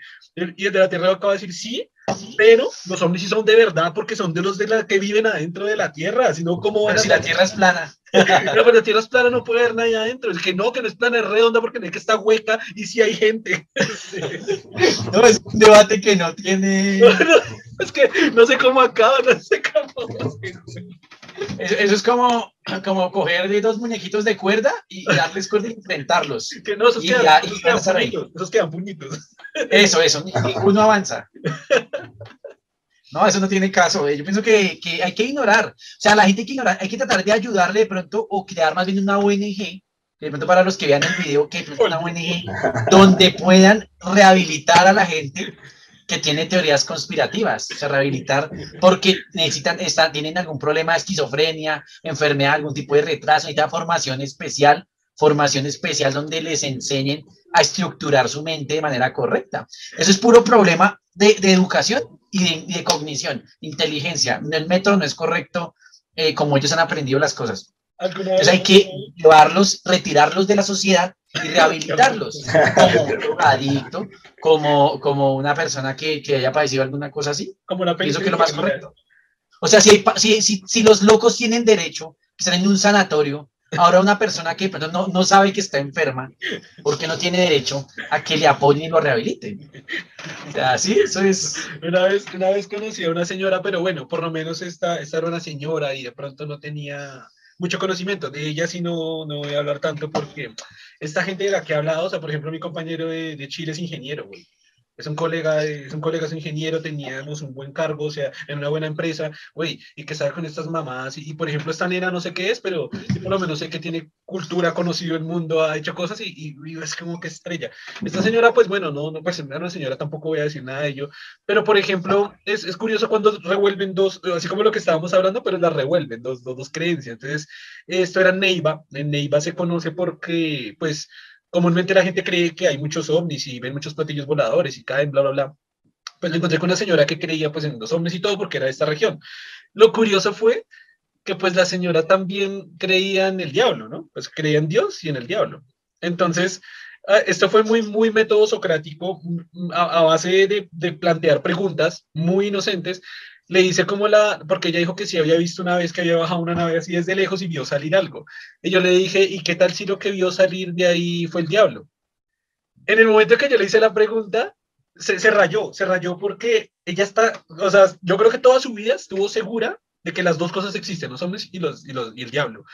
Pero cuando, un, cuando se unen, cuando uno las dos teorías, hay como que le rayó porque dijo, no, no, no, no, no, es imposible. Y yo le dije, ¿por qué es imposible? Pues porque los diablos no bajan de los platillos voladores. Y yo dije, vienen de la tierra hueca.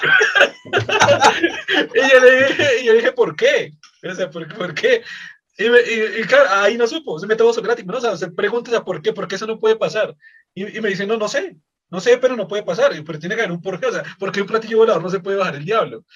No, no, supo responderme, pero sí se quedó con la, se quedó con la duda. A esas. Claro, queda loca. claro, porque es que, porque usted sabe que el diablo es del infierno y de la Biblia y de Dios, y los zombies y los extraterrestres son del área 51, del espacio, de, de que raptan gente. Entonces, el diablo no puede manejar un platillo para raptar gente porque, porque no tiene sentido. Es como que es fusionar dos creencias, pero creen las dos. ¿sabes? Sí, es como ser terraplanista, pero creer en, en la teoría de Kepler. O sea, los hay, es que los hay, güey. Es que, es que hay gente que, una vez, güey, es que yo, yo como que me encuentro con cada persona, ¿sí o qué? Una vez estaba entrenando, güey, en la calle, y me encontré a un güey que creían todo, creían todo. O sea, él comenzó a hablarme, yo tengo un tatuaje acá de un dragón, entonces comenzó a decirme que los dragones eran seres mitológicos, pero que venían del infierno. Y yo dije, ok, pero si son del infierno, le, le volví a mezclar teorías, ¿no? O sea, son del diablo. Y no, sí, sí son del diablo. Pero es que el diablo tiene el control sobre la NASA para que creamos que la Tierra es plana. Y, yo, pero el diablo, ¿cómo el diablo se mete ahí? Claro, porque es que si la tierra es plana, no podemos controlar y tenemos que orar a Dios para que nos cuide de que el gobierno nos quiera controlar o que los ovnis no nos roben. Y yo dije, pero ¿qué tiene que ver los dragones con todo eso? Es que los dragones, como están en el diablo, nos pueden cuidar también de los ovnis. Yo dije, pero ¿por qué está mezclando todo? O sea, ¿qué tiene que ver todo con todo? O sea, no, no, ¿cuál es la lógica? Entonces yo le hablé, pues que yo la verdad, yo le decía, yo la verdad, pues yo pienso más que hay seres evolucionados que a partir de la teoría de la evolución, dijo, sí, eso es verdad, la teoría de la evolución de Darwin es totalmente cierta, todo lo que dicen los científicos es verdad, pero también existen los dragones, el diablo, los extraterrestres, y yo digo, este man creen todo, se man, o sea, la ciencia está perfecta, pero todo lo otro también, todo lo antiguo que O sea, el man es una orgía en la mente. O sea, cree todo, cree todo, todo, todo, todo. O sea, decía, no, pero es que la teoría de la relatividad de Einstein no permite eso. No, no, sí, sí es verdad, sí es verdad porque él sabía mucho. Pero entonces los dragones van por fuera. Yo, ¿por fuera de son, son, son eh, eh, entre los universos. Sí, o sea, no, todo, mezcló todo, él, él, creía en todo, o sea, él, él sí a todo. Bueno, es que también una cosa es ser, es ser conspira, eh, conspirando y que otra cosa es pues prostituir la mente. Porque ya también, o sea, ya eso que, que le entre lo que sea, ya no. Prostituir la mente. está, está severo ese término, está severo ese término. Vamos a usarlo en el podcast, Germán. porque, porque él cree en esto, ¿no? Es que el pobre prostituyó su mente, ¿no? no, no podemos hacer nada, ya está prostituida, ya. Le gusta esa vía, le gusta esa vía, ya no podemos convencerlo. Efectivamente, sí, ¿no? Sí, ya. Así como se dijo, así le demos plata, no va a salirse de esa vía, ya prostituyó la mente. Ya está, claro, ya. Es que eso es lo más delicado, que ya su, su conciencia, su psiquis, la identidad como humano, ya se hizo mierda. Entonces, eso es lo que, es lo, que me parece duro, ¿no? Yo, yo creo que este, este, podcast ha sido el más divertido de toda la serie. Bien para celebrar el capítulo 20, güey. Está muy bueno, está muy bueno. Estábamos hablando, ah, ok, bueno, antes de eso, que ya el, el, último, tema fue que anoche, por ejemplo, eh, y, fue justo anoche, yo no sabía que Manuel iba a venir exactamente hoy, pero justo anoche me vi, hay, hay un, ¿qué, qué es eso? Es un canal de YouTube que se llama Jubilee, algo así como Jubilee. Por ahí a Germán le he pasado uno que otro video de, de, de, ese canal.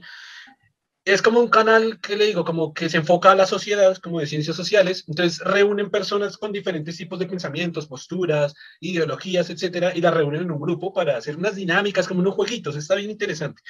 El día anoche fue brutal, nunca había encontrado uno así, y era justamente terraplanistas contra científicos. Los tres científicos eran unos maestros, eran doctorados, eran... Y los terraplanistas, bueno, hay, dos cuestiones. Eran tres, una chica y dos, dos, dos, locos.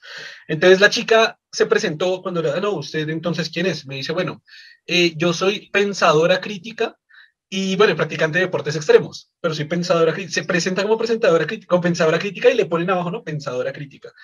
¿Usted qué cree? ¿Que la Tierra es plana? Sí, la Tierra es plana. Ok, eh, siguiente, gran señor. Eh, ¿Usted qué es? Y le decía, yo soy, yo soy pensador lógico y ya, o sea, pensador lógico y bueno, otra marica. y le ponían ahí, pensador lógico. Y el otro güey, no sé. Y yo digo, güey, o sea, es lo que decíamos antes, ¿cuál es el peligro de que alguien de una conferencia y diga, yo soy un pensador lógico que da una conferencia? O que yo soy una pensadora crítica que va a dar una conferencia. Eso, eso por un lado. Y por el otro lado, lo que me puse a pensar de ese tema fue que o sea, estos güeyes están, están como tan, tan seguros, tan convencidos de, de, sus propias, de sus propias, de, sus propias convicciones, o sea, de sus propias ideas, que lo exponen así como al mundo tan, tan, tan a ligera. Naturalmente. Sí, tan natural. No, es, como expertos. No, es un stand-up comedy. Hablar, güey. Entonces, un stand-up comedy es eso. Eh, pero es un, peligro, es un peligro para la sociedad. Yo considero que es un peligro para el intelecto es humano. Terrible, terrible. La Debería considerarse un delito. O sea, es decir, yo creo que, los que se prueben que no están enfermos, los, lo considero un delito de desinformación. La mayoría está enferma, eso sí. Pero es que yo, yo creo que muchos no están enfermos y ahí está el problema. Pero es que hay enfermedades que uno no piensa que no tiene hasta que lo tiene, hasta que le diagnostican. Como cuando ya supo que estaba embarazada. Exacto. no, por ejemplo, eh, de verdad, ese tema de retraso, una persona no va a decir, es que yo tengo retraso, una persona se ve normal que habla idioteces, eso es síntoma. Toca que probarlo científicamente, hacerle un test de, no sé, vamos a hacer una fragilidad cromosómica, de pronto tenga una trisomía parcial en el cromosoma 21 que lo está haciendo pensar de esa manera, eh, tiene algo en el desarrollo embrionario, no sé, tuvo anoxia en la barriga, entonces tuvo muy poco oxígeno, su cerebro no se formó suficientemente bien, alcanzó a, alcanzó a aprender el lenguaje, pero no a razonar por sí solo. O sea, ese tipo de cosas hay que yo pienso que hay que ser objetivo y hay que hacerlo. Lo que dice, por ejemplo, por ejemplo, Donald Trump, que no creo que sea así como con un problema mental. ¿O sí, usted cree? Sí, man, tiene problemas. no, pues ahí ni modo. Pero, güey, construir un imperio tan hijo de perra y llegar a ser presidente de Estados Unidos no lo hace cualquiera. Bueno, bueno, claro que hablando del presidente de Colombia. no, es que eso no. Perdón, perdón, es que el poder, el poder no va, va ligado a la inteligencia. Si cualquiera se puede llegar a la presidencia. Es que muchas veces el que manda es muy bruto. O sea, hay, hay, organizaciones, yo, cono, yo conocí organizaciones, he trabajado en organizaciones donde la cabeza es más tonto que cualquiera de los que manda. Pero eso es un fenómeno social. ¿Por qué razón? la, eh, tienen el poder. Habría que analizar por qué alguien que es, digamos, mm, eh, intelectualmente inferior, porque tiene el poder, y por qué los más inteligentes son los que más les toca luchar. Por el control emocional, güey, que era lo que estábamos hablando con Germán. Ahí, eh, mueven, mueven fibras emocionales, o sea, mueven las emociones. Por ejemplo, lo que, lo que había en la conferencia, que estaba haciendo el tema de- de- del sistema de inteligencia artificial con el que Trump ganó las elecciones en Estados Unidos. Es decir, ¿usted le tiene miedo a los inmigrantes? Mire, Trump. ¿Le tiene miedo a la guerra internacional? Trump. ¿Le tiene miedo a que la economía caiga? No, porque Trump se lo va a mejorar. Eh, la- no sé, las mujeres le caen mal, Trump. Es decir, usted odia a los niños, Trump. Entonces, cualquier miedo que usted tenga, sea internacional, económico, sea de seguridad, de no, es que las calles están muy peligrosas, Trump. Y claro, Facebook va a presentar a Trump a todos como la solución perfecta y ganó Trump. Pero por inteligencia, es que no sé, no sé si decir si Donald Trump es imbécil o idiota, pero por lo menos su nivel emocional y cómo mueve las fibras de las personas, que es que, bueno, no, no, no, no- nunca hemos entrado acá en temas políticos en el podcast, pero por ejemplo, que se hace acá o en muchos países. Le tienen miedo a este grupo terrorista, este presidente. Le tienen a, a este candidato. Le tienen miedo a la, a la inseguridad de las calles, este candidato. Y la gente sí, porque acuden al miedo de la gente, a la alegría de la Sí, a, gente. las- a a su sentimiento. a las emociones, güey, que es lo que hablamos tanto con Germán, que nos ha ayudado como a, a desvelar muchos, como muchas cosas, que como verle una nueva perspectiva a un montón de cosas. Y es que si usted controla la fibra emocional o convence desde la fibra emocional, desde, desde el miedo, la alegría, la emoción, la compasión, la tristeza, pues usted puede, usted puede hacer mucho, ¿no? La, la, la energía, el enojo, la rabia. Se puede controlar una nación completa, o sea, convencer a, a 40 millones de Por personas. ejemplo, Hitler, lo que hacía Hitler, por Claro. ejemplo. Exacto. Era sí. como con Digamos, rabia, era como Con ideas como tan retorcidas y, y, go- y haber gobernado un país tan potente como fue pues la Alemania nazi, ¿no? De la Segunda Guerra Mundial. Eh, es decir, habría que analizar. Yo pienso que hay varios tipos de inteligencia. Es decir, tú puedes tener una inteligencia emocional para mover la gente, pero de pronto tu racionamiento en relación a los fenómenos que observas es nulo. ¿no? O sea, hay gente que puede ser brutal para mover la fibra de la gente. Inteligencia emocional brutal. Tienes un millón de seguidores, pero de ahí a, que pronto se pregunte cosas de, de la existencia eh, y sea crítico y analítico con esas cosas, pues eso ya hay que separarlo, hay que desligarlo. Entonces yo pienso que habría que analizar los varios tipos de inteligencias. Eh, eh, en ese caso, por ejemplo, la chica esa que, que su merced dice que ahora que lo pienso, de pronto ya tiene mucha inteligencia emocional, pero para mm, otro tipo de inteligencias pues está, es nula o tiene un coeficiente muy mínimo. ¿sí? Sea, Eh, pero la, la que- pregunta, la pregunta que les hice que no me respondieron, Germán tampoco respondió. ¿Ustedes creen que son incultos? Yo creo que Manuel dice que sí. Dice, no, no, Manuel dice no son ¿Qué incultos. es cultura? No, es que Manuel, Defíname cultura. Manuel dice, no, no, no son incultos, son idiotas, estúpidos, necesitan una MP, necesitan rehabilitación, necesitan educación, tienen bajo coeficiente intelectual, no saben de lo que eran, pueden tener esquizofrenia, pero incultos no. Pues es innecesario, ya, ya es lo de menos. Ya con esa ya- ya- incultos, no. Sean cultos o no, ya no importa. Lo que pasa es que la gente quiere lo que es más fácil de entender. O sea, ellos no se van a poner a- al meollo del asunto. O sea, por terraplanistas, van a poner a estudiar las leyes de Kepler y, y la ley de, mucho todo el tratado de, de Principia de Newton y, y de P a pa con formulación y todo. No lo va a hacer.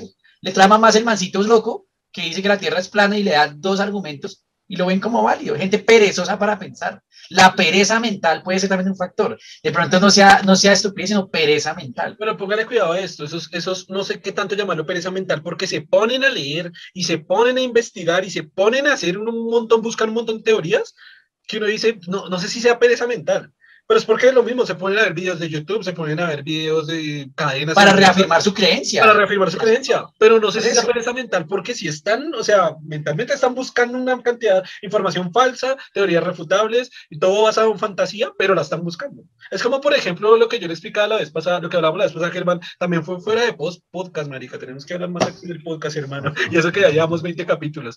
Pero, por ejemplo, la gente que estudia teología, la- la- lo que yo le decía a Germán, es teología, se llama, logía viene del estudio, teo de Dios, ¿no? Es el estudio de Dios.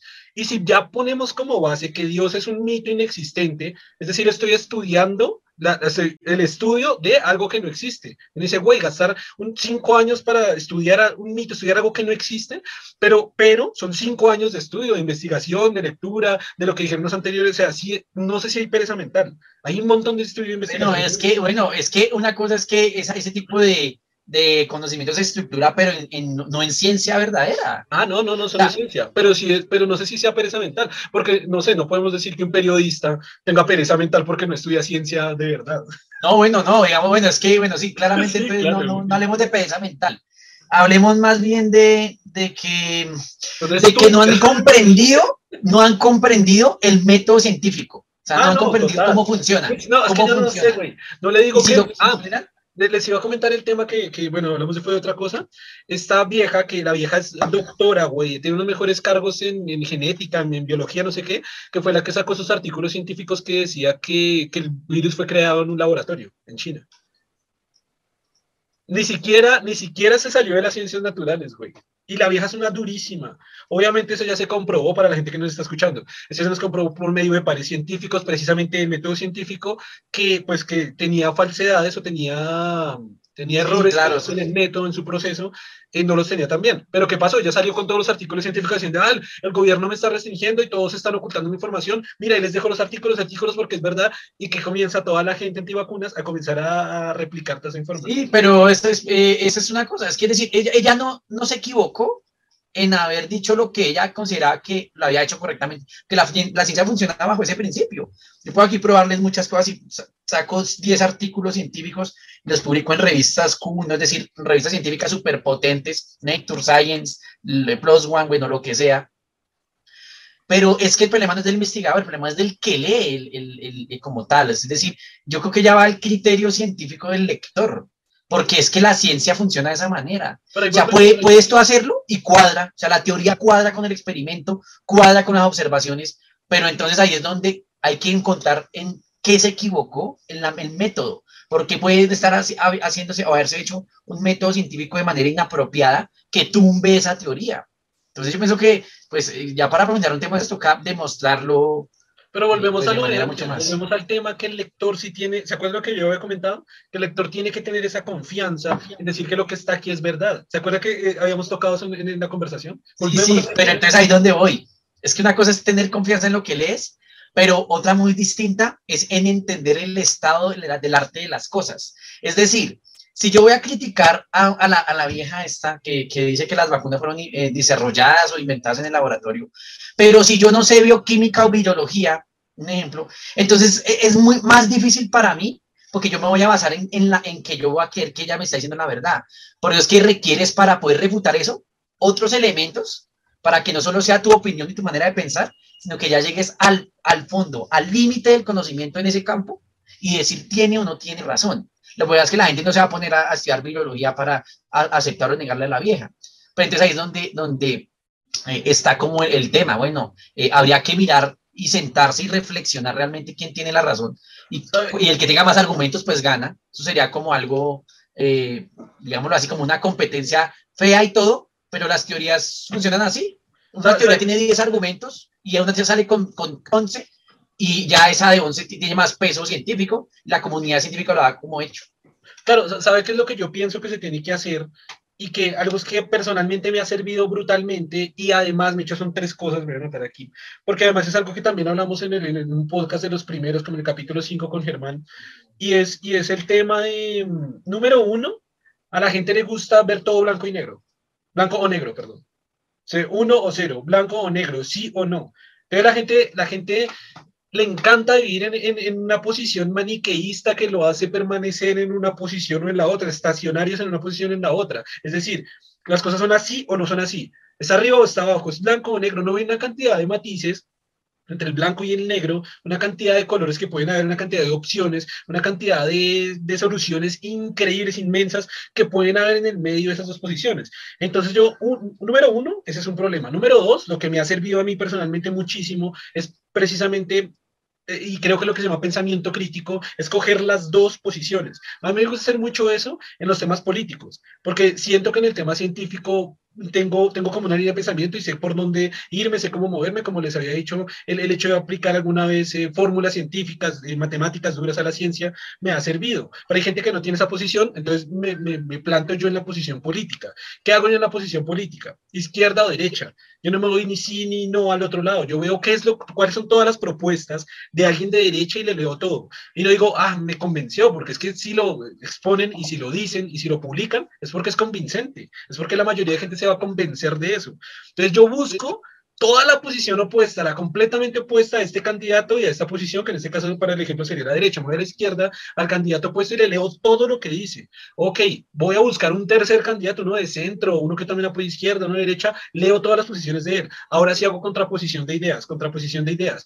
Y investigo por aparte, algo que no, algo, temas que no tengan que ver directamente con el tema de ese país o de esa situación política, sino con política en general, pero de otro aspecto que no sea izquierda y derecha, y así me puedo formar una idea y una opinión con los dos opuestos o con varios opuestos para llegar a una idea de la cual yo pueda elegir como racionalmente, como coherentemente, cuál es la, la opción que me, que me plantean. En este caso, ¿qué pasa con los terraplanistas? Están parando en una sola posición, en el sí y el no se paran por el no, o por el blanco y negro se paran por el, etcétera, se paran, se paran en una sola posición, la leen mucho, encuentran mucha información, mucha teoría, muchos videos que reafirman su posición, se crea una burbuja, una burbuja de información que fue lo que hablábamos en la conferencia, una burbuja conceptual en la cual al parecer todo mundo le está diciendo lo mismo, todo hay un engaño, se siente engañado por el mundo y ya, ¿por qué no revisar tan a fondo y tan a profundidad y viendo videos de YouTube y viendo artículos y viendo periodistas científicos y viendo divulgación científica el otro punto? Para así llegar a una conclusión entre las dos y ver cuál es la que tiene más sentido y más lógica. Creo que eso sirve brutalmente y quiero, o sea, lo digo porque quizás que alguien nos está escuchando y, y quiera hacerlo de esa manera o quiera verlo de esa manera, me parece que es una forma tremendamente brutal para, para llegar a una conclusión de lo que sea. Germán, ¿los terraplanistas son incultos? Eh, incultos, pues si hablamos de cultura como algo que, que se... No, yo diría que no, necesariamente no. O sea, que, que tenga una visión distorsionada de la realidad no lo hace usted inculto, sencillamente lo lleva a ciertas conclusiones cerradas, pero no lo hace inculto porque usted puede tener conocimiento global de muchas cosas, pero la forma en que la abstrae, la forma en que concluye, la forma en que organiza sus ideas para lograr que ah, se ajusten a la, al preconcepto que usted ya tiene, pues lo lleva finalmente a, usted, a pensar de forma de esa O sea, forma. que usted diría que un terraplanista o lo puede considerar como alguien, como una persona inteligente o muy inteligente.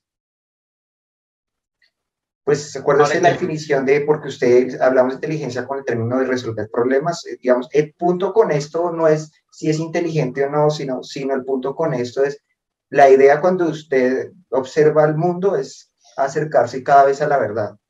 Ese es el punto siempre, ¿no? O sea, lo que busca usted en cualquier, con lo que, cómo funcionamos, inclusive nuestro cerebro está hecho para eso. Está Pero él se, está, buscando- él se está acercando a su verdad. él busca la verdad, o sea, la Sí. idea es que se acerque lo más posible porque si la verdad que él está ob- obteniendo no, no es correcta, pues finalmente no interactúa correctamente con su ambiente. Pero él se está acercando a como- su verdad.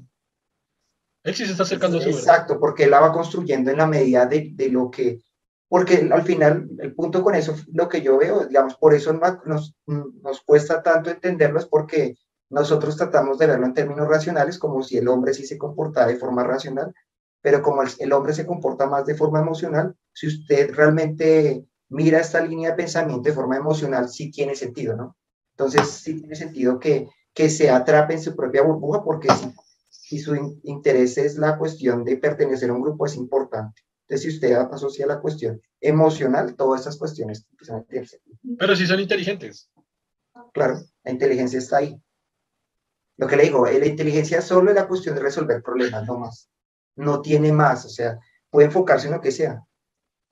La cuestión es qué tan cercanos están a la realidad, o sea, qué tan correcta es su noción de la realidad. Es Pero suena, suena un poquito triste decir que creo que los tres estamos de acuerdo en decir Einstein es inteligente. Y decir un terraplanista también es inteligente. No, pero es que eh, el diagnóstico es muy extremista. Es, no es, es que un mono es inteligente. No, no, pongo a resolver un mono un problema y lo Pero- resuelve. pero estoy comparando, estoy, estoy, diciendo, estoy dando conceptos. ¿Es inteligente? ¿Los tres de acuerdo? Sí. ¿Y un terraplanista es inteligente? Pues Hay sí. que hacer test. Lo que yo digo es que hay que, en un digamos, un terraplanista hay que descartar que tenga un problema de, de, un, una limitación mental. O sea, hay que descartarlo en una persona que tiene su, su forma de construir, de, de, cómo construye el mundo es, racional, pues no hay que descartar, porque es como el lenguaje. Si yo pongo a hablar a un niño de tres años y me hila varias frases, varias oraciones y las dice bien, entonces el niño es inteligente. Pero si yo tengo un niño de la misma edad y, y, me da palabras sueltas o, o, no, o balbucea, tiene un problema de aprendizaje, problema cognitivo. Pero no necesariamente. Problema. Es lo mismo. Hay, niños, no, porque hay niños que aprenden a hablar más tarde. Hay niños que a, a, nueve meses ya hablan y otros que al año. Bueno, entonces a los diez años, pone dos niños a los diez años. Ah, en uno ah, bueno, habla súper bien y el otro eh, habla, eh, muchos no dicen nada, ¿Cómo, ¿Cómo, habla? ¿Cómo habla? ¿Cómo habla? bueno, eso es lo mismo. O sea, estás comparando a alguien, una persona que, que, que, que usa el método científico y que su estructura mental se basa en, en la evidencia eso es, un, es una persona que habla correctamente. Y un terraplanista de la tierra hueca antivacunas es un tatareto eh, de, para conocer su mundo real. Manuel, ¿qué, ¿qué, es inteligencia? No, es que la inteligencia es una definición muy, muy amplia. Sí, Yo creo que es la capacidad que tienen los organismos de poder adaptar el entorno a sus a, a su vida. Entonces, si yo tengo frío, pues hago ropa. Si yo necesito refugio, pues hago una casa. No, pero ya exageró porque los monos son inteligentes y no hacen ropa ni casas, pero se protegen del frío. Sí, bueno, sí. Ya exageró, ya, ya, lo humanizó, hermano. no, es, todo el mono hace lo mismo de cierta manera. Si tiene frío, pues buscará, buscará algo con que. Refugio, un lugar donde haya. Ellos saben que yo creo. O sea, o sea hay una resolución. Desde el punto de vista neurológico no con ropa, pero con otra cosa, ¿no? Pues él lo llevó a la cuestión del hombre.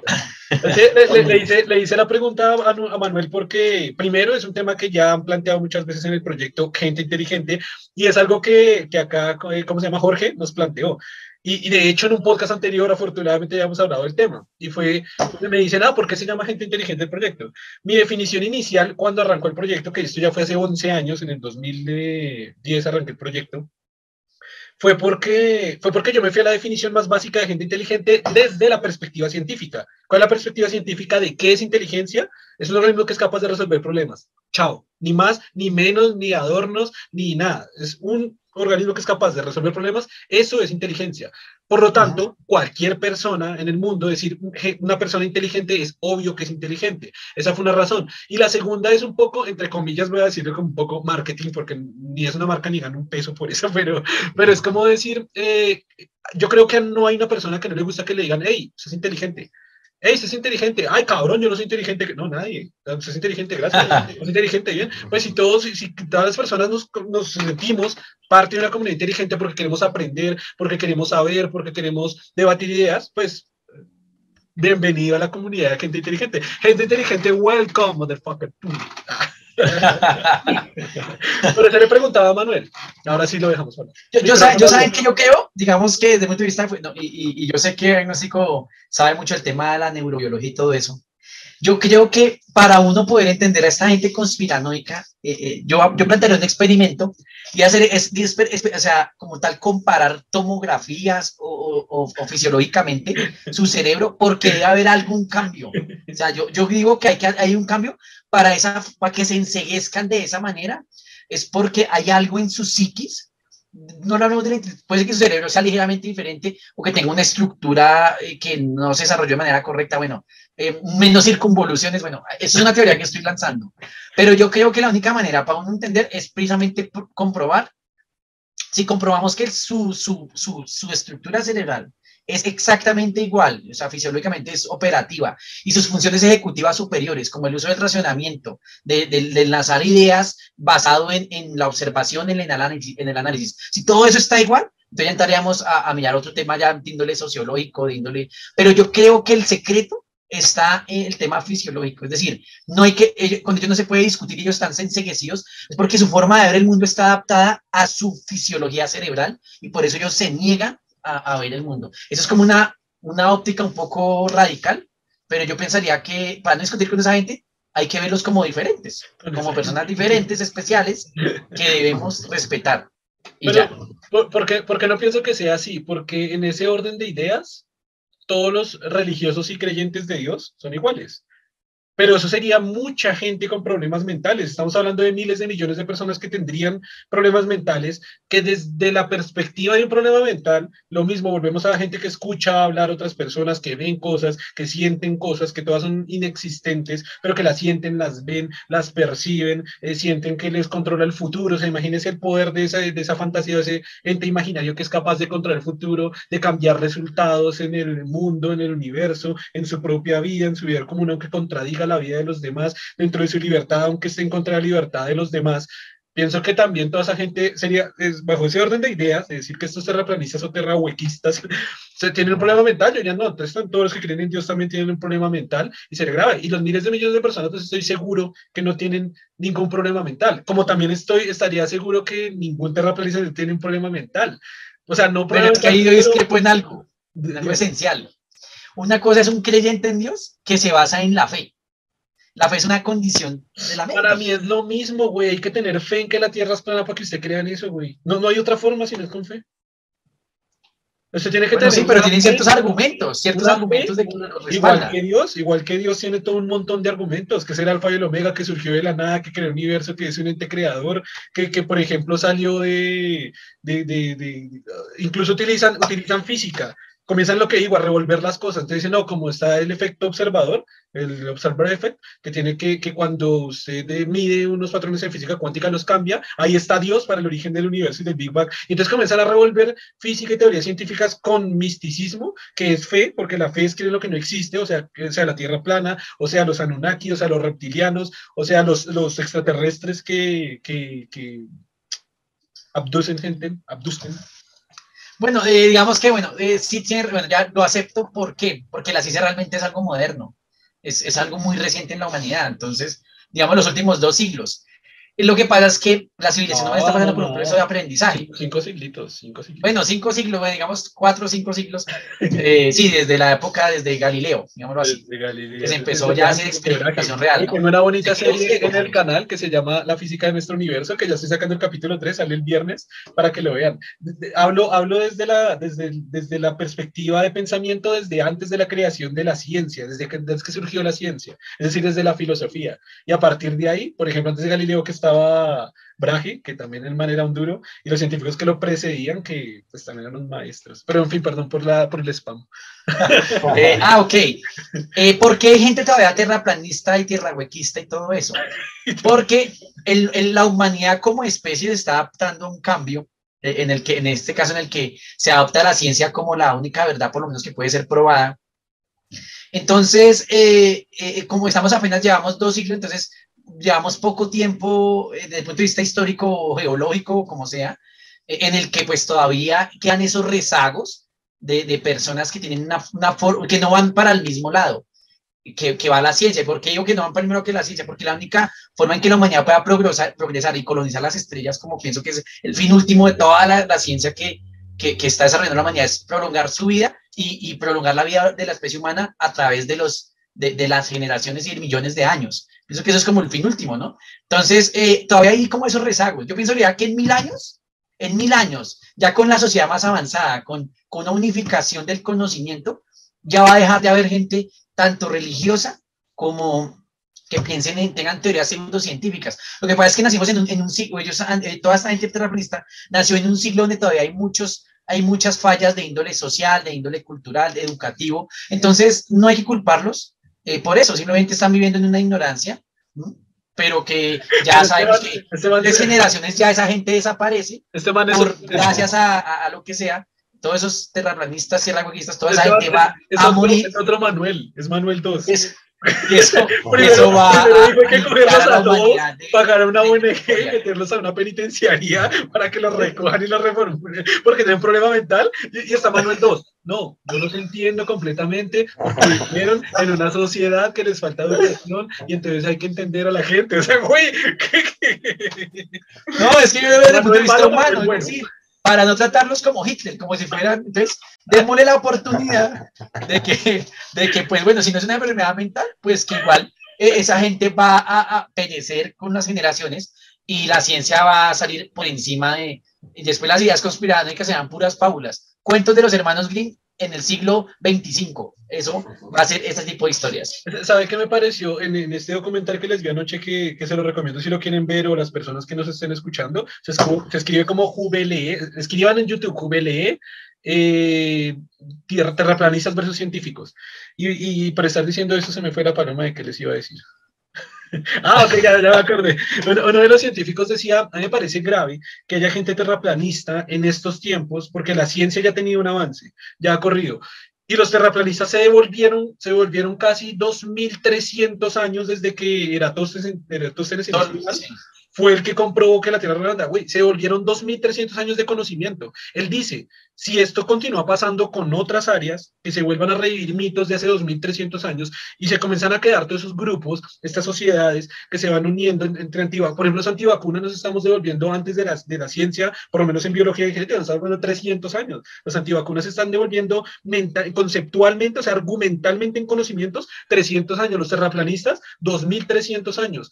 Eh, no sé, la gente que cree en Dios y que se está devolviendo, pues, bueno, es que ya lleva mucho tiempo, pero por lo menos a, a la época de la Inquisición, se están devolviendo. Es decir, pero la religión sí. Plantea, claro. Él plantea un problema de que si esto sigue pasando con un montón de cosas, ¿para dónde va la ciencia? Es que lo que necesitamos es que la gente sea, sepa de ciencia para que se metan carreras científicas, para que los niños se metan a carreras científicas, los adolescentes lleguen a, a, promover ciencia, a producir ciencia y que nosotros los demás por lo menos conozcamos de argumentos científicos para producir una sociedad o un mundo con una base concep conceptual científica. Él decía, es, es, grave que esto esté pasando, porque si sigue pasando así, lo que usted dice, vamos a llegar a mil años de aquí para arriba y la gente se está preguntando si, si la candela quema o si es un espíritu de la candela o del fuego. Bueno, sí, digamos, es por eso, es que es como dejar a esa gente relegada, o sea, separarlos de la sociedad. De alguna manera, lo que tiene bueno. que hacer. No, no. Pero, no, o sea, ¿cuál Manuel es mi solución? Manuel malo, ¿Cuál es bueno. la, la, la, solución final? Vea la solución final. La solución My final. camp, my La solución, la, la solución determinista. Sí, la solución final. Es que No, la no, no, es, la- es la la gente solución final de la gente. Lo que debe pasar, La solución simple es estamos ante un problema de salud pública, literal. Lo que debe pasar es que, así como pasa con las personas que tienen lepra, hay que empezar a nivel social, o sea, estoy hablando Son leprosos Pero a sociales. nivel social hay que separar a esa gente porque no está ayudándole a la humanidad en sí. Entonces, es decir, hay que haber una manera en que podamos señalar a, a esas personas que se- son conspiranoicas para relegarlos de la sociedad y que no sigan haciéndole daño a, a la sociedad con su manera de pensar. Y esto suena muy todo, la solución final, My Camp, nuevamente, pero pienso que eh, es, es necesario porque la gente, si, si no siguen, si no se mejoran los sistemas de educación, la gente va a seguir haciendo, creyendo en ese tipo de cosas. Entonces hay que reformar la educación y, y señalar a esas personas, o sea, que socialmente los científicos y todo, lo que pasa es que falta es marketing para la ciencia, porque le ponen a cualquier idiota menos un científico, eh, como tal se genera una cultura en el que el que no tiene pensamiento lógico y racional, eh, pues chao, yo, yo soy muy fan de la serie Star Trek, entonces digamos que yo pienso que la forma de pensar de los vulcanos, no sé si conocen esta raza, son de los dioritas puntudas, no muy vi. Son muy racionales, muy racionales, muy, muy, muy racionales. Y ellos eliminaron todo esto de, mane- de sus emociones y, se, y conocieron la, la realidad del, del cosmos a través de solo el uso de la razón. Entonces yo pienso que hay que, ellos qué hacían? Segregaban a los que no querían de la misma manera y por eso pudieron evolucionar como especie. Como especie humana debemos eliminar, no, eliminar suena horrible. Debemos, eh, eh, de- Perdón, perdón. no, no, no. Debemos eh, como tal restarle importancia a eso y que esperando que las generaciones empiecen a señalar como que esa gente es, es tonta, es, es ridícula y eso socialmente pues va a salvar a la ciencia y al progreso de ese cáncer que se le denomina a esas personas que tienen pensamientos eh, bueno, de ese tipo, ¿no? Conspiranoicos. Pero va- vamos a hablar en, en la vida real, ¿no? Vamos a ser realistas aquí. ¿Cómo usted, ¿Cómo usted va a excluir o sacar a esa gente de la sociedad? No, es que yo digo que es un, es un tema colectivo, es decir, desde cada uno, es como erradicar la pobreza. Yo puedo ser muy rico, pero no puedo quitar la pobreza del mundo. Pero sí puedo generar, por ejemplo, medios de producción para que, para que se genere capital, para que la gente trabaje y pueda ganar dinero. Y bueno, Claro, eh, pero entonces, como desde cada uno, lo que debemos hacer, digamos, yo desde la ciencia y, y, agnóstico como divulgador, en fin, y todos los que estén aquí presentes y que de alguna manera pues traten de poner la forma de pensar racional por encima de todo, es, es empezar a compartirle a la gente, que a, a, a, sembrar esa semilla a nivel social eh, de que, que, algo es muy malo está pasando con esas personas que creen en todo eso y que eso está afectando a la sociedad. Y, y créanme que, que eso se siembra y eso empieza a, a generarse una, una, colectividad. Yo no puedo ir y buscar a cada persona conspirando y mundo porque medio planeta se puede desaparecer. ¿no? O sea, media población mundial. hablamos de creyentes, pero, pero sí, bueno, sí, exacto. El, el, tema, eso... el tema, es que el, el, tema de la divulgación científica se está haciendo desde el 70 y desde mucho antes, y por ejemplo, uno de nos, nuestros grandes héroes, que es Carl Sagan, lo lleva, eso lo lleva haciendo mucho tiempo. Eh, que, que, ¿Cuál es el problema que yo estoy viendo? Que antivacunas y terraplanistas, hay mucha gente joven, hay mucha gente de 20 años, de 18, de 19, de 20 y viejos. Es que, güey, en, en, este campo la edad no es un limitante. Están habiendo conspiranoicos en todo esto, de todas las edades. Entonces, estoy perdiendo la fe en que las nuevas generaciones están creciendo ya terraplanistas, están creciendo ya Anunnakis, están creyendo ya Abduskan, están creyendo ya o sea, están creciendo ya de todas las formas. Y los viejos, que aún así los viejos que a veces tienen creencias muy cerradas, a estas cosas sí se abren. Bueno, ¿y dónde lo aprenden? ¿Dónde aprenden eso? En las redes. En, en, ese es el problema, que fue la vez pasada lo que yo hablaba con Germán, que, es lo que comenta un, un, un, ¿qué? un podcaster que es muy famoso, uno de los más famosos de, de Hispanoamérica, él decía, es que antes yo decía la tierra plana y eso era una conversación de borrachos, una conversación allá de un bar y yo tomaba tres cervezas y decía, ah, la tierra es plana, sí, la tierra. El problema actualmente es que ya se salió de los bares y se una conversación de borrachos a que se metió y se implantó en grupos, en Facebook, en Instagram, en TikTok, se, se implantó en las redes sociales y se está transmitiendo el mensaje con un montón de, lo que hemos dicho ya varias veces, de, de, argumentación que obviamente es falsa y fantasiosa, pero se está transmitiendo la información y claro, con esta necesidad de pertenecer y bueno, muchísimas otras razones, hay gente que se adhiere y se adhiere y se adhiere y están creciendo esos grupos. Obviamente son la minoría, no vamos a decir que todos están creyendo en eso, o la mayoría, pero es una minoría que crece y que crece desde mi perspectiva de, de, de divulgador científico, que crece peligrosamente, que crece con, con, con peligro a explotar. Por eso, entonces yo pensaría que debería haber ejercicio un control no sé, bueno, es que el problema es que la información es libre. Pero eso, eso, es lo que le estaba diciendo, es que se, se, me fue el punto final de lo que está diciendo, el punto final. A generar un grupo paramilitar que, que empiece a, a, mitigar eso. No, pero yo hablo en las redes sociales, en las redes sociales. ¿no? Para conspiranoicos. Donde, donde, se bloquee, por ejemplo. Para, para conspiranoicos. Que ahora de tierra plana o de cualquier cosa, se bloquean esas páginas web. Claro, si se habla de ese tema, lo, lo, tocamos en el capítulo 8, 8 del podcast que lo publicamos hoy para la gente que quiera verlo, capítulo 8 se llama Censura y sin censura, y es precisamente, hablamos, la conclusión de ese capítulo que llegamos con Germán es que al final pareciera que hubiera censura buena y censura mala, pero es que está coartando la libertad, o sea, está coartando la libertad de expresión, que es un derecho fundamental de la humanidad.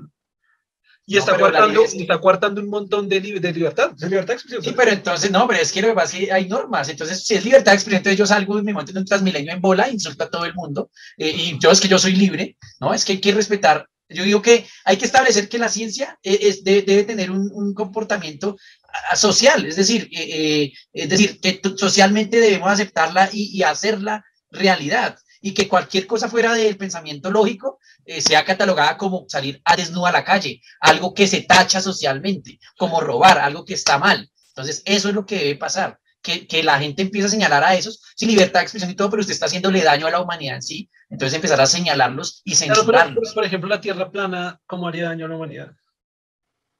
Pues es que eh, está generando gente gente hueca, mente hueca, la, la, mente es hueca, mi teoría es que la, esa gente no tiene encéfalo, pero, pero a lo que voy es que, ¿cómo, cómo, que, ¿cómo le hace daño? Porque cada vez crece y crece más, que el día de mañana los científicos sean los raros y los conspiranoicos sean lo, lo que manda. Uy, así como ¿Qué va a pasar con la humanidad? O sea, se, se el, ¿no? el, argumento interestelar, que ellos van y dicen, no, pero esto es una organización toda oscura, secreta, ¿qué es esto? Y destapan la NASA. La NASA, la NASA, la NASA se había acabado hace 50 años, no sé cuánto tiempo lo dice. Sí, porque nos segregaron de los gobiernos, del gobierno, la gente no puede saber que nos dan, que nos dan eh, pago Plata, gubernamental. Sí. Entonces tenemos que trabajar como una agencia secreta, pero somos la NASA. Uy, no, qué mierda, no, qué mierda. Por eso cuando lleguemos a eso, ¿qué tal? que el día de mañana no, eh, decir, se, se, echa para atrás todo, todo el progreso humano, se echa para atrás todo el progreso humano. Pero ese es el punto, o sea, por ejemplo, desde el punto de los antivacunas sí se puede ver como un problema de salud público grave. pero desde, desde los terraplanistas al final no le hacen daño a, como, no hay un daño directo. Se hay un daño indirecto al conocimiento, lo que yo decía antes, como, como involución en el razonamiento y en el pensamiento de los que se dejan convencer de ello, pero al final no hay un problema de muerte, digamos, porque es que los antivacunas sí generan un problema de muerte. El que le tiene miedo a la vacuna va y no se vacuna y se muere de coronavirus. Pero, pero el, de la Tierra plana, el de la Tierra plana, o el de los Anunnaki, o el de la Tierra hueca, o el de, el de la Tierra plana, sí, claro, porque por ejemplo, un caso hipotético, hay un apocalipsis en la Tierra, se, se hace un asteroide y se acaba el mundo. Una persona terraplanista no se subió a un cohete para salvar a la humanidad. Entonces, ¡pum! Desaparece, eh, es decir, si, si, fue responsabilidad de ellos y, manejan el último cohete, o, tienen la plata y no van a dar la plata para construir el cohete porque la Tierra es plana, entonces nos tocó morirnos. En ese caso, afectaría la, la, la misma existencia. Sería algo extremo, pero me refiero a que en pues sí no podemos dejar que, esa, que ese virus, que ese virus de, de, la desinformación y eso se plante en la sociedad y está creciendo preocupantemente, que eso es lo que... ¿Sabe qué está haciendo Facebook? Que yo no sé si usted sabía, por ejemplo, Facebook ya lo que está haciendo, por lo menos con los antivacunas, es que cada vez que ellos promueven algo, obligatoriamente le pegan ahí, o sea, le pegan ahí un mensaje que lo, que lo lleva a la Organización Mundial de Salud eh, para que vean fuentes de información real. ¿Qué están diciendo? Eso debería ser, eso me parece ser que no, eso ya lo están haciendo. ¿Qué están diciendo? Que como hay control gubernamental, que Facebook se deja comprar por, por el gobierno, les está no, haciendo ahí, y, como, y como las antivacunas son, o sea, así como los terraplanistas, el enemigo es la NASA, para los antivacunas, el enemigo es la Organización Mundial de la Salud. Son un poco de imbéciles que controlan el mundo y quieren decir bobadas. Entonces dicen, claro, más encima se nota que el pago es del gobierno porque se están asociando y el link es de la Organización Mundial de la Salud y, y es obvio, entre comillas, es obvio que ellos están controlando con mentiras al mundo y, esto es, es, una confirmación más de que nos quieren controlar a todos por medio de todas las redes. Entonces, por favor, no le hagan caso a eso. Entonces, güey, se vuelve, se vuelve un argumento imposible, o sea. Grave, ¿no? Grave. Queda sin palabras.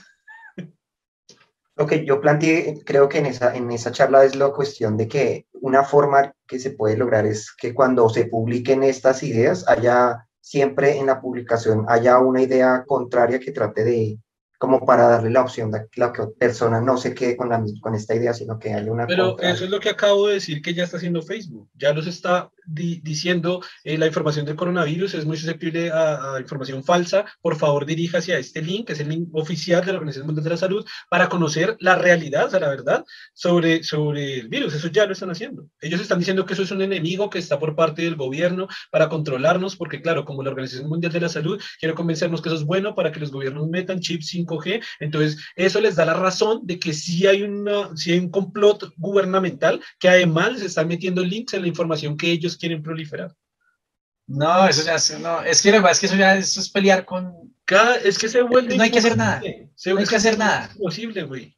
Pero por eso seguir propagando ciencia y ya. Que se vuelve casi, casi una bomba de tiempo y como, como planteaba este científico, que los que quieran ver el video en Jubilee, y, es como que eh, es preocupante porque si la gente entre más tiempo, en vez de evolucionar y conocer más de ciencia, se estás devolviendo por allá dos mil años y, y, volviéndose 300 y 500 y 800 y se está volviendo en el tiempo a nivel argumental y conceptual cuando se supone que ahora todos tenemos un, por lo menos tenemos un bachillerato que ya, se, ya es un, o, bueno, los más antiguos o viejos primaria, que ya es un nivel intelectual mucho más grande de lo que tenía la persona promedio del año 1500 y 1700 y 1600 y todos lo tenemos y resultaron creyendo en tierra plana y antivacunas y aquí y reptilianos y parece que cada vez, lo que digo, están creciendo esos grupos y creyendo más. Es que se vuelve. Son grupos extremistas, son como, como grupos extremistas islámicos, como terroristas. Es una forma de terrorismo hacia la ciencia. Son como terroristas intelectuales, güey. Eso, eso, eso, eso. Y esa es la. Son terroristas. Y frente a eso, ¿qué hay que hacer? O la cárcel o la muerte. O sea, eso no es. No, pero la cárcel o la muerte, pero no literal, ¿no? Sino de sus ideas. De sus ideas. No, eso, eso sería genial. La pregunta es cómo, que esto, esto ya lo hemos planteado varias veces. Pues es que esto hay que, hay que, es decir, hay que fortalecer tanto la divulgación que los gobiernos se den cuenta de que, de que es algo necesario controlar ese tipo de cosas, porque ¿qué pasaría en una revolución que se tomaron un Estado, un poco de gente paranoica se tomó el Estado, pero ¿sabes qué es lo que pasa? Las personas que, tienen, que son conspiranoicos no pueden dominar un gobierno, Yo no sé, yo creo que sí, güey. ¿Se vuelve anarquista? Pues que yo creo que sí. O sea, mire lo que pasó en Estados Unidos con Trump otra vez. Toda esta gente que se tomó allá el Congreso. Que hasta contra su vida, o sea, arriesgaron su vida para meterse y se metieron. Es el ejemplo exacto de lo que usted dijo que no podría hacer. Que un montón de gente estúpida pueda tomar y revelarse una revolución o tomar un Estado. Ahí están. Claro, pero de todas maneras hay unas élites que, que realmente tienen un, conocimiento y que no van a permitir tan fácilmente, ¿no? O sea, finalmente las élites, unas élites tendrían que, la, cuestión para que eso funcionara es que las élites se volvieran también estúpidas, o sea, que empezaran a pensar de esa manera. que ya, Ahí sí podría darse la posibilidad. Vuelvo, a pero si las élites no, no tienen esa visión del mundo porque como tal, ellos, ellos saben cómo debe funcionar el mundo porque si tuvieran estas ideas, no podrían controlarlo correctamente. Pero es que, o sea, si las élites pensaran, por ejemplo, que la Tierra es plana, pues eh, la aviación no existiría porque no tendría sentido para ellos. No, claro, pero es que el, ejemplo más claro es Trump. o sea, es que eso ya, eso ya lo, eso ya el ejemplo es Trump. Vuelvo al ejemplo y en otros capítulos del podcast yo ya lo he dicho. Trump cree que el calentamiento global es basura.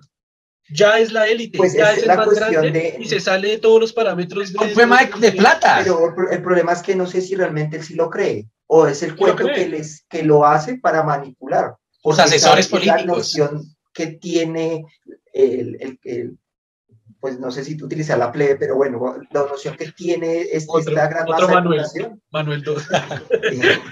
pero no, esta visión que tiene la gran masa de la, de la población, y él realmente no es que lo crea, probablemente ni lo cree, sencillamente toma el mismo discurso y lo utiliza para manipular. No es necesariamente que lo crea. Si no lo creyera. Él lo cree de pronto en el calentamiento global, no porque, nos, porque sepa que, que es cierto o no, sino porque no conviene que se, que se hagan las medidas que se tienen que hacer. Porque se pare las industrias y todo. Claro. Exacto. Él no es que diga no. No, eso no, no, pero no, no, paró. O sea, eso, fue, eso, lo hablamos, eso, lo hablamos, eso lo hablamos en el capítulo 19 eh, ayer, Germán, cuando estábamos hablando del calentamiento global de Carl Sagan y de miles de millones que él, él no fue porque él dijo, yo no creo en el calentamiento global, porque vamos a parar la economía. No, no, no, no, no. El Acuerdo de París ya está firmado entre varias de las potencias mundiales más grandes, en el cual consolidan bajar los, eh, o sea, hacer un montón de proyecciones a nivel de dinero para bajar la cantidad de emisiones de gases de efecto invernadero y, y, además ayudar a los países pobres con, con, bueno, ya sea con tecnología o con dinero, para que también la reduzcan. Ese, ese acuerdo fue firmado hace años, no me acuerdo la fecha, pero fue en 2005, 2000, fue hace años. No fue que Trump dijeron, ok, vamos a implementar esto para bajar el calentamiento global porque yo no creo en eso o no voy a hacer nada, sino que entró y retiró el acuerdo retiró el acuerdo, hizo, quitó todas las restricciones que las empresas tenían para generar más industria, que, generara gases de efecto invernadero, y lo que hizo fue que, Estados Unidos produciera más. Esto no fue para, ah, voy a, es que no cree, no voy a hacer nada. Él, él, él, entró convencido de que eso no existe, que la ciencia está mintiendo, y, y, y pues para que precisamente, como le vale verga, pues, pues ahí puede incrementar toda la economía. Pero, es digo, no necesariamente no lo crea, puede ser una cuestión, lo que le digo, de, de que lo perjudica económicamente y a él no le interesa lo que va a pasar. O sea, el, punto es que usted está creyendo que él sí lo cree, ¿no? O sea, que los políticos realmente están hablando con la verdad. Claro, por, por las fuentes, por fuentes de los de artículos periodísticos que hay en Estados Unidos que lo han criticado por su creencia en eso. Y su creencia precisamente está basada, y eso también lo han escrito, porque eres un creyente de Dios. Y como es creyente de Dios, él cree que Dios nos va a salvar del calentamiento global y no la ciencia, y que eso, eso es falso porque Dios no crearía un planeta perfecto que se dañara a él mismo. Porque usted, está, de, está, de, defensor de Trump, pero no sé cuál No, no lo estoy defendiendo, estoy ¿Cuál, cuál es su información? ¿Cuáles son sus, cuáles, cuáles son sus fuentes? claro, ¿cuáles son sus fuentes para decir que realmente no lo cree? Si hay fuentes que dicen que él sí lo cree y por eso se Pero la fuente que dice, que dice es secundaria, toca entrevistar al man. Pues, pues, es que ya está. entrevistas, claro, por medio de entrevistas. él, lo ha tuiteado, él, no tiene que entrevistarlo, él tuiteaba todo lo que le saliera de la cabeza. Él tuiteaba todo, todo, lo iba diciendo todo. E, eso por un lado, y no me dejaron acabar el argumento. El segundo es Latinoamérica. Miren cuántos presidentes de, de Latinoamérica invierten en ciencia. Nómbrenme qué país es el que es el, el gran inversor de ciencia. Porque el argumento de Germán, que si las grandes... Brasil un poco. Pero claro, con Bolsonaro, con Bolsonaro que no cree en las que no cree en el coronavirus, güey. ¿Cuál es la inversión de ciencia de un presidente que no cree en el coronavirus? Y de hecho me acaba de dar otro ejemplo clave de que las élites ya están en ese nivel. Ya las élites están creyendo todo ese montón de cosas. Bolsonaro, ustedes saben, decía que el coronavirus no existía, que era un chiste, que y Trump también adicionalmente, porque estaba defendiendo a Trump, Trump también decía que el coronavirus no existía y que, que se inyectaran cloro, güey. es que, es que, es que eso no, eso no es. Entonces vamos para el estanco, la mañana para el estanco. Pues por, eso, por eso tengo miedo. La única forma de que haya un cambio es que las élites comiencen a creerlo. Si no comienzan a creer, si hay un riesgo. Es que pues, ese, es el pensamiento base que decía Germán. Decía, mientras las élites no lo crean, no hay problema. Ese es el problema que ya, ya baila. No hay problema, no. O sea, no, no, no, nos, digamos, todavía las élites pueden controlarlo en cierta manera, pueden controlar eso, que no habría, pues sí, sí. Pero si las élites empiezan realmente a creerlo, ahí sí no. Claro, pero empiezan a hacer las modificaciones que eh, eh, contrarias. de nuevo, pongo el ejemplo de Trump que quitó todos los acuerdos. Obviamente el que ya llegó ya volvió a restablecer los acuerdos porque estaba pendiente de eso, lo publicamos en Gente Inteligente Science, volvió a rearmar los acuerdos y volvió a entrar a todo esto para disminuir, disminuir la cantidad de, de, producción de gases de efecto invernadero, pero Trump lo hizo. Bolsonaro está diciendo la, eh, el coronavirus no existe, entonces todo el mundo ande sin tapabocas en la calle porque no hay problema. O sea, infectes, no cierran restaurantes, no cierren bares, por favor, porque la economía se para. O sea, y, ese, era mi segundo ejemplo. Presidente en Latinoamérica, ¿cuál es la inversión en ciencia? ¿Cuál es el presidente de Latinoamérica que en esas élites que dice, yo sí sé que la inversión en ciencia es lo primordial, lo más importante, lo que tenemos que dedicar al país, y este va a ser potencia científica en Latinoamérica? ¿Cuál? Ahorita no, no, no, sé exactamente cuál sea el país que más invierte y menos invierte en ciencia, pero estoy seguro que todo, desde México hasta la Patagonia Argentina, no hay uno que tenga una producción de ciencia en, en nivel de Producto Interno Bruto medio razonable en, en nivel científico. Pero digamos, en Estados Unidos es el que más, que más investiga digámoslo así, lo ve uno en la, el volumen de publicaciones. Pero que yo pienso que, más que la élite del gobierno. Apenas entró Trump, que ahí va a estar el defensor de Trump, Germán, lo voy a llamar. no, yo estoy defendiendo, lo que, estaba diciendo es que, que no sé, o sea, no sé pues acá le voy a dar otra razón. Acá, acá, le voy a dar, le voy a dar, porque lo digas quiere decir que lo cree. Le voy a dar otra razón. ¿Qué hizo apenas llegó Trump? Le bajó el, el, el dinero que le aportaba a la NASA. Si la NASA recibía, voy a dar un ejemplo hipotético, el 1% del Producto Interno Bruto de Estados Unidos se lo bajó a 0,70. ¿Por qué? Porque, ah, y él lo escribió, no se lo escribió, o fue que lo entrevistaron y dijo, pues, la NASA para qué? Nosotros necesitamos desarmamento, industria economía, pero necesitamos ciencia para qué, la NASA para qué ya van tres argumentos que le doy de que no es que él, de que, ay, no, de, pronto él sí creía en la NASA y sí creía en inversiones en ciencia y sí creía en el calentamiento global y sí creía en el Entonces, cuatro argumentos de que él realmente no creía en la ciencia de ninguna manera, o por lo menos la ciencia valía verga. Y si la ciencia vale verga, pues es, no cree en el coronavirus, no cree en el calentamiento global y no cree en la NASA, güey. Bueno, pero digamos que el mundo no se ir para un estanco porque por fortuna están las iniciativas privadas, SpaceX y Neuralink. Afortunadamente, o sea, afortunadamente eh, existen las iniciativas privadas. Entonces, yo creo que desliguemos del gobierno la ciencia, sino que ella por sí sola se abre paso, porque si de todos los aspectos de la vida humana desaparece la ciencia, eh, eh, la humanidad no la usa porque gracias a la ciencia vive cómodamente. gracias a la ciencia la gente si se enferma vive cómoda. Gracias a la ciencia hay vehículos, gracias a la ciencia hay aviones, gracias a la ciencia hay teléfonos celulares, hay internet. La gente no va a poder dejar de vivir sin eso. Y para soportar eso se necesita conocimiento científico, para saber cómo unos electrones pasan por un cable y forman una imagen. Eso, eso, eso digamos que es, es, un, es una protección que tiene la misma ciencia que está por encima de las ideologías humanas. Yo creo que eso está por encima, por encima de las creencias humanas. Eh, la ciencia es algo que yo pienso que es como universal. Si una civilización quiere progresar, debe, ver el universo desde el punto de vista científico, si no está condenado a que cualquier pie de roca del espacio le caiga y, y acabó con todo el mundo y se acabó.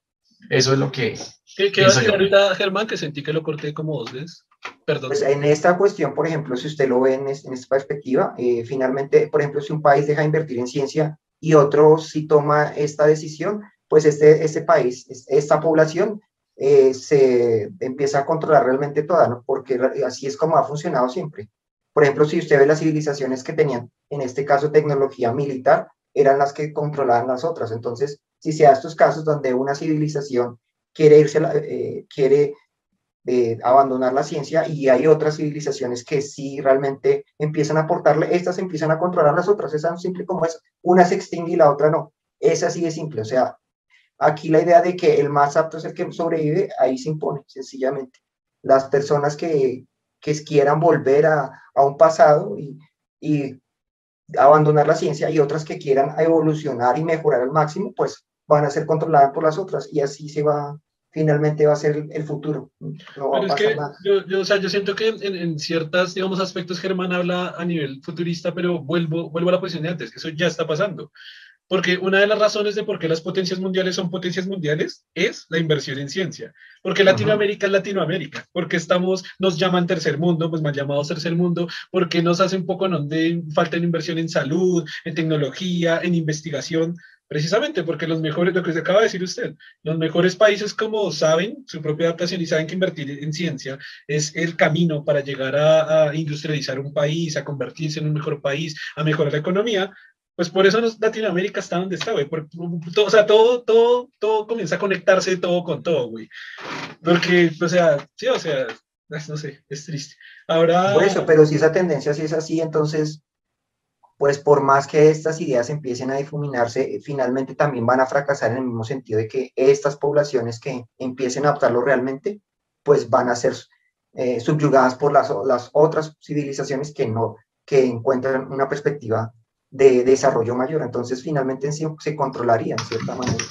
Entonces, pues tampoco es, pues, eh, ahí como dicen, si ellos quieren convertir su universo e irse a otro lado, pues van a ir otras a controlarla. Es así de simple, así ha sido siempre. Las civilizaciones más avanzadas han sido las que han controlado las otras. Y ha sido siempre así, no, eso no, no va a cambiar mucho.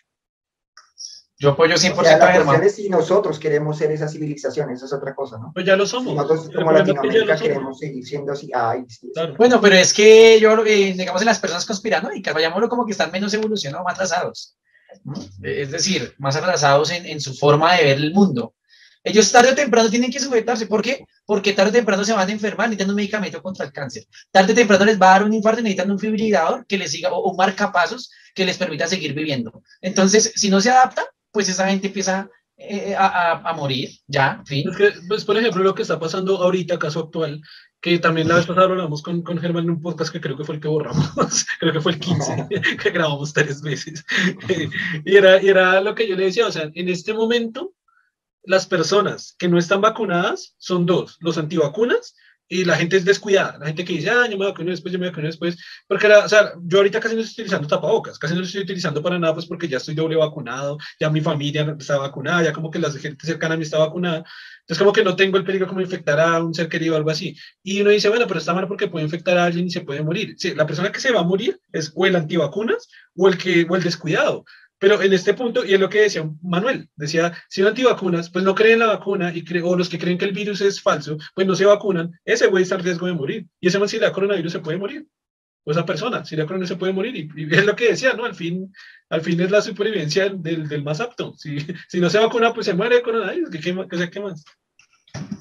Sí, la, otra vez hay un caso muy curioso, un, un médico que yo conozco, eh, compañero de trabajo, él contaba que, pues, que había pasado un caso anecdótico, anecdótico, que llegó una mamá con un niño con síntomas de, de rubeola. Pero imagínense que eso, todo, eso, eso, eso se supone que no le da a la gente hace, les hablo de décadas. Entonces, que fue muy curioso porque cuando llegaron y vieron la sintomatología, y se dieron cuenta de que era una enfermedad que pues que no, no desconocida, que, habían visto en la universidad, pero que no la habían visto en sí. Y, y ¿por qué? Porque esa mamá nunca había vacunado a ese niño. Ah porque creía que el niño le iba a decir ver autista y no sé qué. Y entonces, ¿cómo pagó? Pues niño sufriendo la enfermedad y a las malas aprendió que hay que vacunarse. Hay que confiar en la gravísimo en el hospital. Claro. ¿Sí? Esa es la forma, que le duele a la gente. Hay, hay, un, hay un meme que me hizo reír mucho, lo, lo tengo en lista para subir a Gente Inteligente Science. Y es como que la mamá lo lleva al médico y le dice, mm, ah, entonces el médico le va a decir, ah, bueno, vamos a vacunarlo. Eh, la señora dice, no, no, no, no, no, no me lo vacune. Hay algo, hay otra cosa que se puede hacer dice, pues lo otro que puede hacer es que no se encariñe mucho con el niño. Eso está bueno y se aplica. Entonces, el sistema, o sea, la ciencia, el sistema hace que así hayan personas que, que, que, tengan sus creencias muy arraigadas, pero si no están, está en contravención de lo que es la postura científica, eh, la, la, misma, es, es, decir, no se están adaptando y están condenados a morir están condenados a, a o no a morir, pero sus ideas están condenadas a, a no pasar al, al, futuro.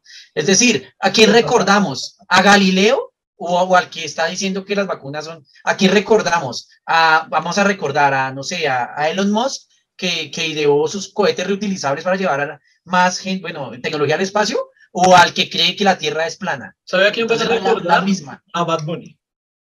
A Bad Bunny. Bueno, eso, ya. eh, Porque, porque vivimos en esta sociedad. Porque vivimos en esta sociedad.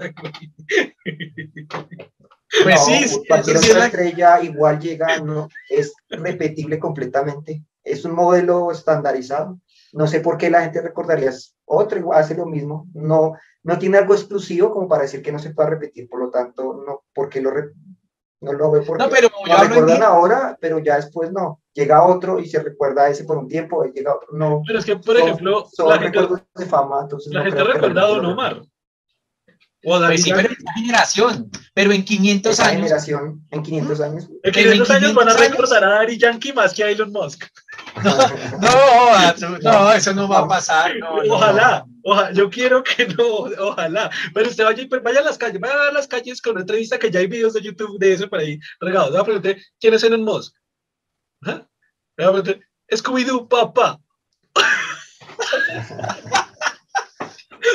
No, eso ya es un crimen, ya eso es un crimen. Sí, o sea, o sea, ¿quién, quién es Daddy Yankee? Ah, sí, ta, ta. ¿quién es Bad Bunny? Ah, ta, ta, ta. ¿Quién es Don Omar? Ta, ta, ta. Ah, ¿quién es Elon Musk? ¿Quién es? Por ejemplo, la vez pasada que le pregunté a un, estaba con un grupo de personas grandes. Ah, ¿ustedes saben quién es Carl Sagan? Y había gente de Estados Unidos, estábamos hablando en inglés. ¿Usted sabe quién es Carl Sagan? No, ¿quién es? ¿Usted sabe quién es Neil deGrasse Tyson? No, no, no sé. Les pregunté otra, no me acuerdo quién, no, no sé. Yo, güey, Stephen Hawking. Ah, Stephen Hawking, sí, Stephen Hawking. Yo, güey, no conocían, a- no conocían a ninguno. Pero se lo juro que si suelto Daddy Yankee, porque en Estados Unidos Daddy Yankee suena re duro. Va a preguntar quién es, y todos dicen que sí saben quién es Bad Bunny y Daddy Yankee, güey. La cultura popular, no sé, la verdad, porque No, la finalmente sí, los historiadores son los que llevan la, lo- los que van recordando eso. No sé si un historiador querría y escribiría sobre ello, no sé. Porque es que usted está pensando en la cultura popular. Y si usted va a la época, inclusive cuando estaba Galileo, probablemente había alguien más famoso que él. Y en su momento muchos pueden haber recordado más a ese. Ah, Era un emperador, ya, inclusive. legado. así. El Pero legado. ahorita en el futuro, sí. pues el- la historia no le dio relevancia sino a las personas que considero que hicieron aporte. O sea, Exacto. pensar en el, en el ahora como algo que va a ser en el futuro no tiene sentido. Pues, O sea, bueno, cambió el es algo ejemplo. momentáneo. Maradona. Exacto. Maradona. Maradona va a ser recordado, ya se murió y sigue siendo recordado. Pero en el fútbol, en el fútbol. Cultura popular, fútbol. cultura popular. Cultura popular, el fútbol es cultura popular. O sea, un famoso de fútbol es cultura popular, porque el fútbol es un deporte, pero un famoso de fútbol es cultura popular. A Ronaldo, Sí, a Ronaldinho, Pero si a usted habla de historia, a- Rey recuerda no porque lo impuso la moda, sino porque hubo unas características específicas que le- lo Que lo hizo sobresalir. Eh, Sí, pero es cultura popular. Pues Bad Bunny No, también tiene unas, haber, unas características un específicas. futbolista que sea más popular, no tiene talento, pero es más popular. Entienda que al final esas ¿Cuál? cuestiones, ¿quién le digo? No, no, pues no sé. ahí- No, es que tiene sí, que tener yo no sé talento, mucho tiene que ser famoso, tiene caso, que ser talentoso. Dígame un deportista famoso que no sea talentoso de cualquier deporte. Pues si es, si es, si es deportista, se hizo famoso por deportista porque tiene que tener talento, obviamente. Si no, ¿por qué se va a hacer famoso? Sí, sí, eso sí es cierto. Y- Pero no, es que no, eso el deporte no, no aplica. Ni el deporte, ni las modas, ni la... Es decir, serán recordados, sí, pero serán recordados como, ah, era bueno en esto. Sí. Pero eh, eh, con los científicos que serán recordados porque gracias a ese loco eh, descubrieron la cura contra el cáncer. Serán Ah, recordados ya. porque gracias a este loco Ok, sí. eh, el- Como- como el salir de- al espacio, ¿sí? O sea, ese tipo de cosas. Sí, sí. Igual me gustaría que la gente lo entendiera más así, porque tiene toda la razón, güey. Tiene toda la razón. Es, es el legado y lo que se parte para hacer construcción de tecnología de conocimiento encima de eso. Pero me gustaría es que la gente irrelevante la lo vea. persona, si usted la ve, es irrelevante lo que hizo. La, la relevancia está en la idea que él formó. Es irrelevante que recuerden a Galileo, pero es relevante que, que se haya pasado de un modelo al otro. Esa es la relevancia. O sea, la, la relevancia que recuerde una persona realmente, eso es un fenómeno, pues, pues, lo importante es la idea, la- lo que se está formando. No importa realmente, si usted lo ve, con, realmente lo que importa es la idea. O sea, esa construcción de idea. Ahí es donde No, está la relevancia finalmente, ¿no? O sea, no, Estoy de acuerdo. ¿qué importa que usted sepa que se llama exactamente así? La relevancia de él está, por ejemplo, el que inventó la cura del cáncer, está, es- bueno, en- en la relevancia está en esa idea que él formuló y en todo lo que se formuló ahí. No importa que no se recuerde a la persona específica, ¿sí? O sea, eh, a eso es lo, finalmente lo que va a quedar. No, Pues es que- o sea, estoy de acuerdo, o sea, porque, porque, porque, porque es real, porque es verdad. Sí, sí, lo, que, lo que importa son los cambios que hizo. Pero Ajá, está, está mal en la sociedad, que igual la sociedad sí recuerda un nombre. pero recordar un nombre tiene algún, algún significado exacto en la, en, en, en la vivencia de, de, los seres humanos ahorita. Si usted recuerda una persona que hizo algo, ¿tiene alguna relevancia? No, estoy de acuerdo, o sea, estoy de acuerdo con usted. No, no, hay ninguna. No, estoy de acuerdo, o sea, lo que le digo, estoy de acuerdo en que, claro, este, el cambio en el que se haga realmente, en cómo usted viva, ah, importa es lo que hizo. Pero por el otro lado, por otro aspecto, socialmente, está feo que se recuerde una persona por cosas, pues, que no sean como tan importantes a, ciencia o tecnología, bueno, a, cambios mundiales. E, está feo, le entiendo su punto, sí, o sea. Pero el punto es igual, piénselo ahorita, piense que pasaron eh, mil años, o más inclusive. Personas como, personas inclusive como Galileo, de pronto ya, no tienen, ya se olvidaron, probablemente no tienen relevancia, pero los cambios que se generaron de ahí en adelante sí. O sea, el punto es que no importa realmente el recordar, sino lo que usted hizo porque se está haciendo un cambio. No, sí lo entiendo, sí, sí, sí, sí lo he repetido y lo entiendo y estoy de acuerdo. O sea, lo que le digo, el otro aspecto es que es feo que socialmente se, sepa el nombre, pero sí le entiendo que, que, que, sí, o sea, lo que importa es el cambio. Está bien. Es que, que les cuento, estoy, acaba, o sea, acabé, acabé, estoy acabando el capítulo 3 de la física de nuestro universo.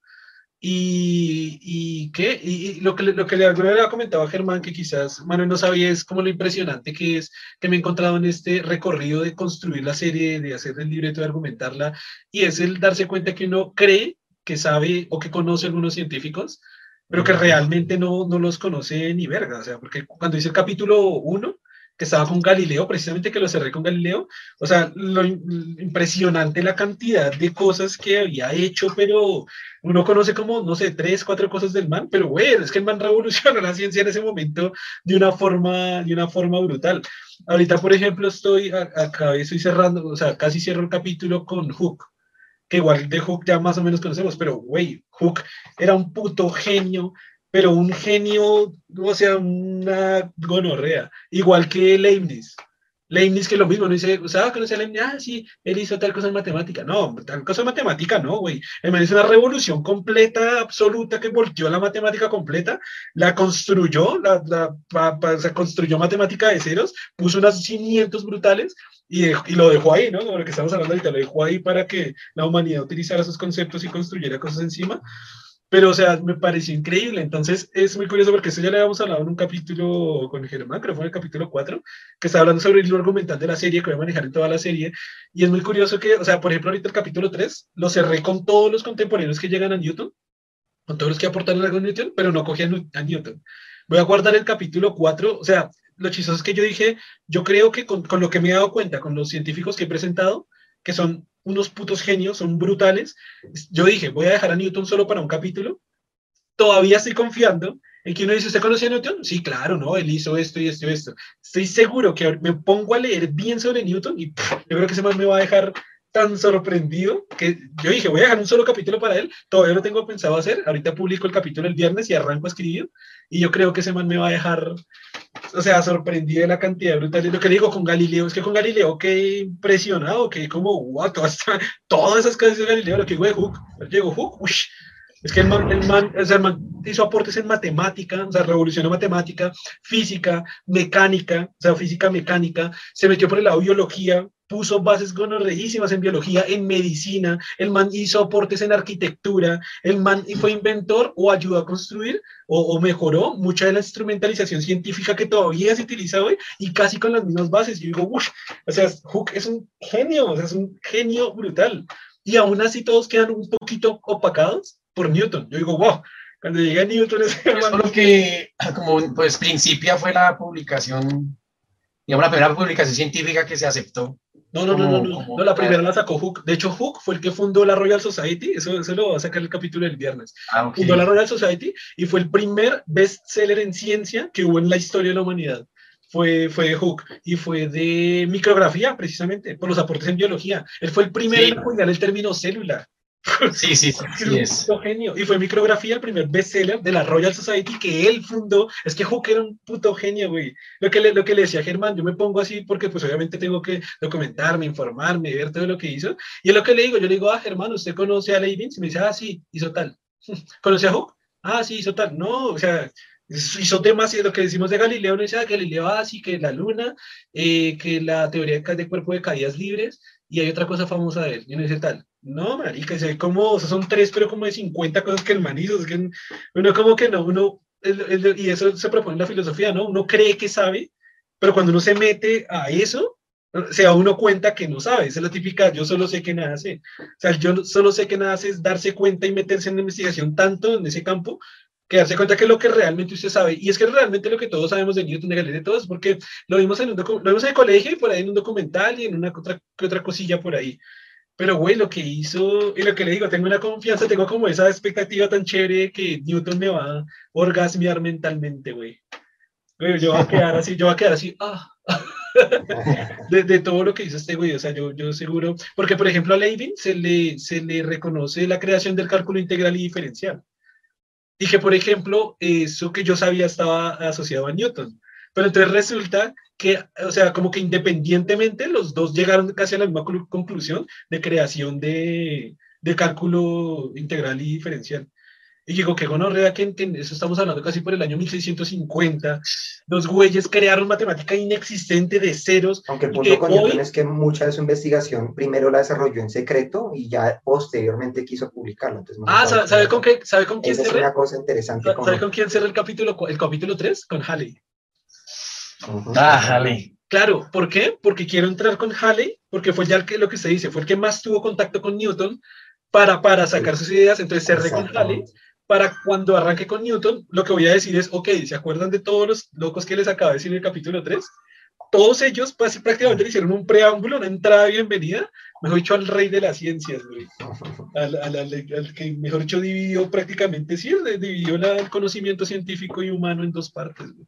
Que fue Newton, es que, uy, Newton es, uy, una, o sea, esa gente son unas como bestias. la ciencia moderna casi, sí. Casi que el da nacimiento a la Ay, es lo que estaba diciendo, es decir, en ese tiempo crear matemática de ceros de la nada y saber que hoy en todas las facultades del planeta Tierra es obligatorio para ingeniería, para matemática y para varias eh, facultades de, de ciencias, güey, ciencias naturales. Y otras, de administración, de algunas de ciencias sociales, o sea, güey, esto es un cambio a nivel mundial brutal. Sí, por ejemplo, en el caso de The Hook, eh, el tipo planteó la teoría celular y eso se considera la máxima del cimiento en biología, la teoría de, de Hooke, y no ha cambiado, porque él planteó la teoría celular en sí, la escribió, los cinco postulados de Hooke. Entonces es brutal, porque es un legado que dura para siempre. O sea, ese man, en todas las facultades científicas de aquí a 100 millones de años, será recordado como el padre de la teoría celular.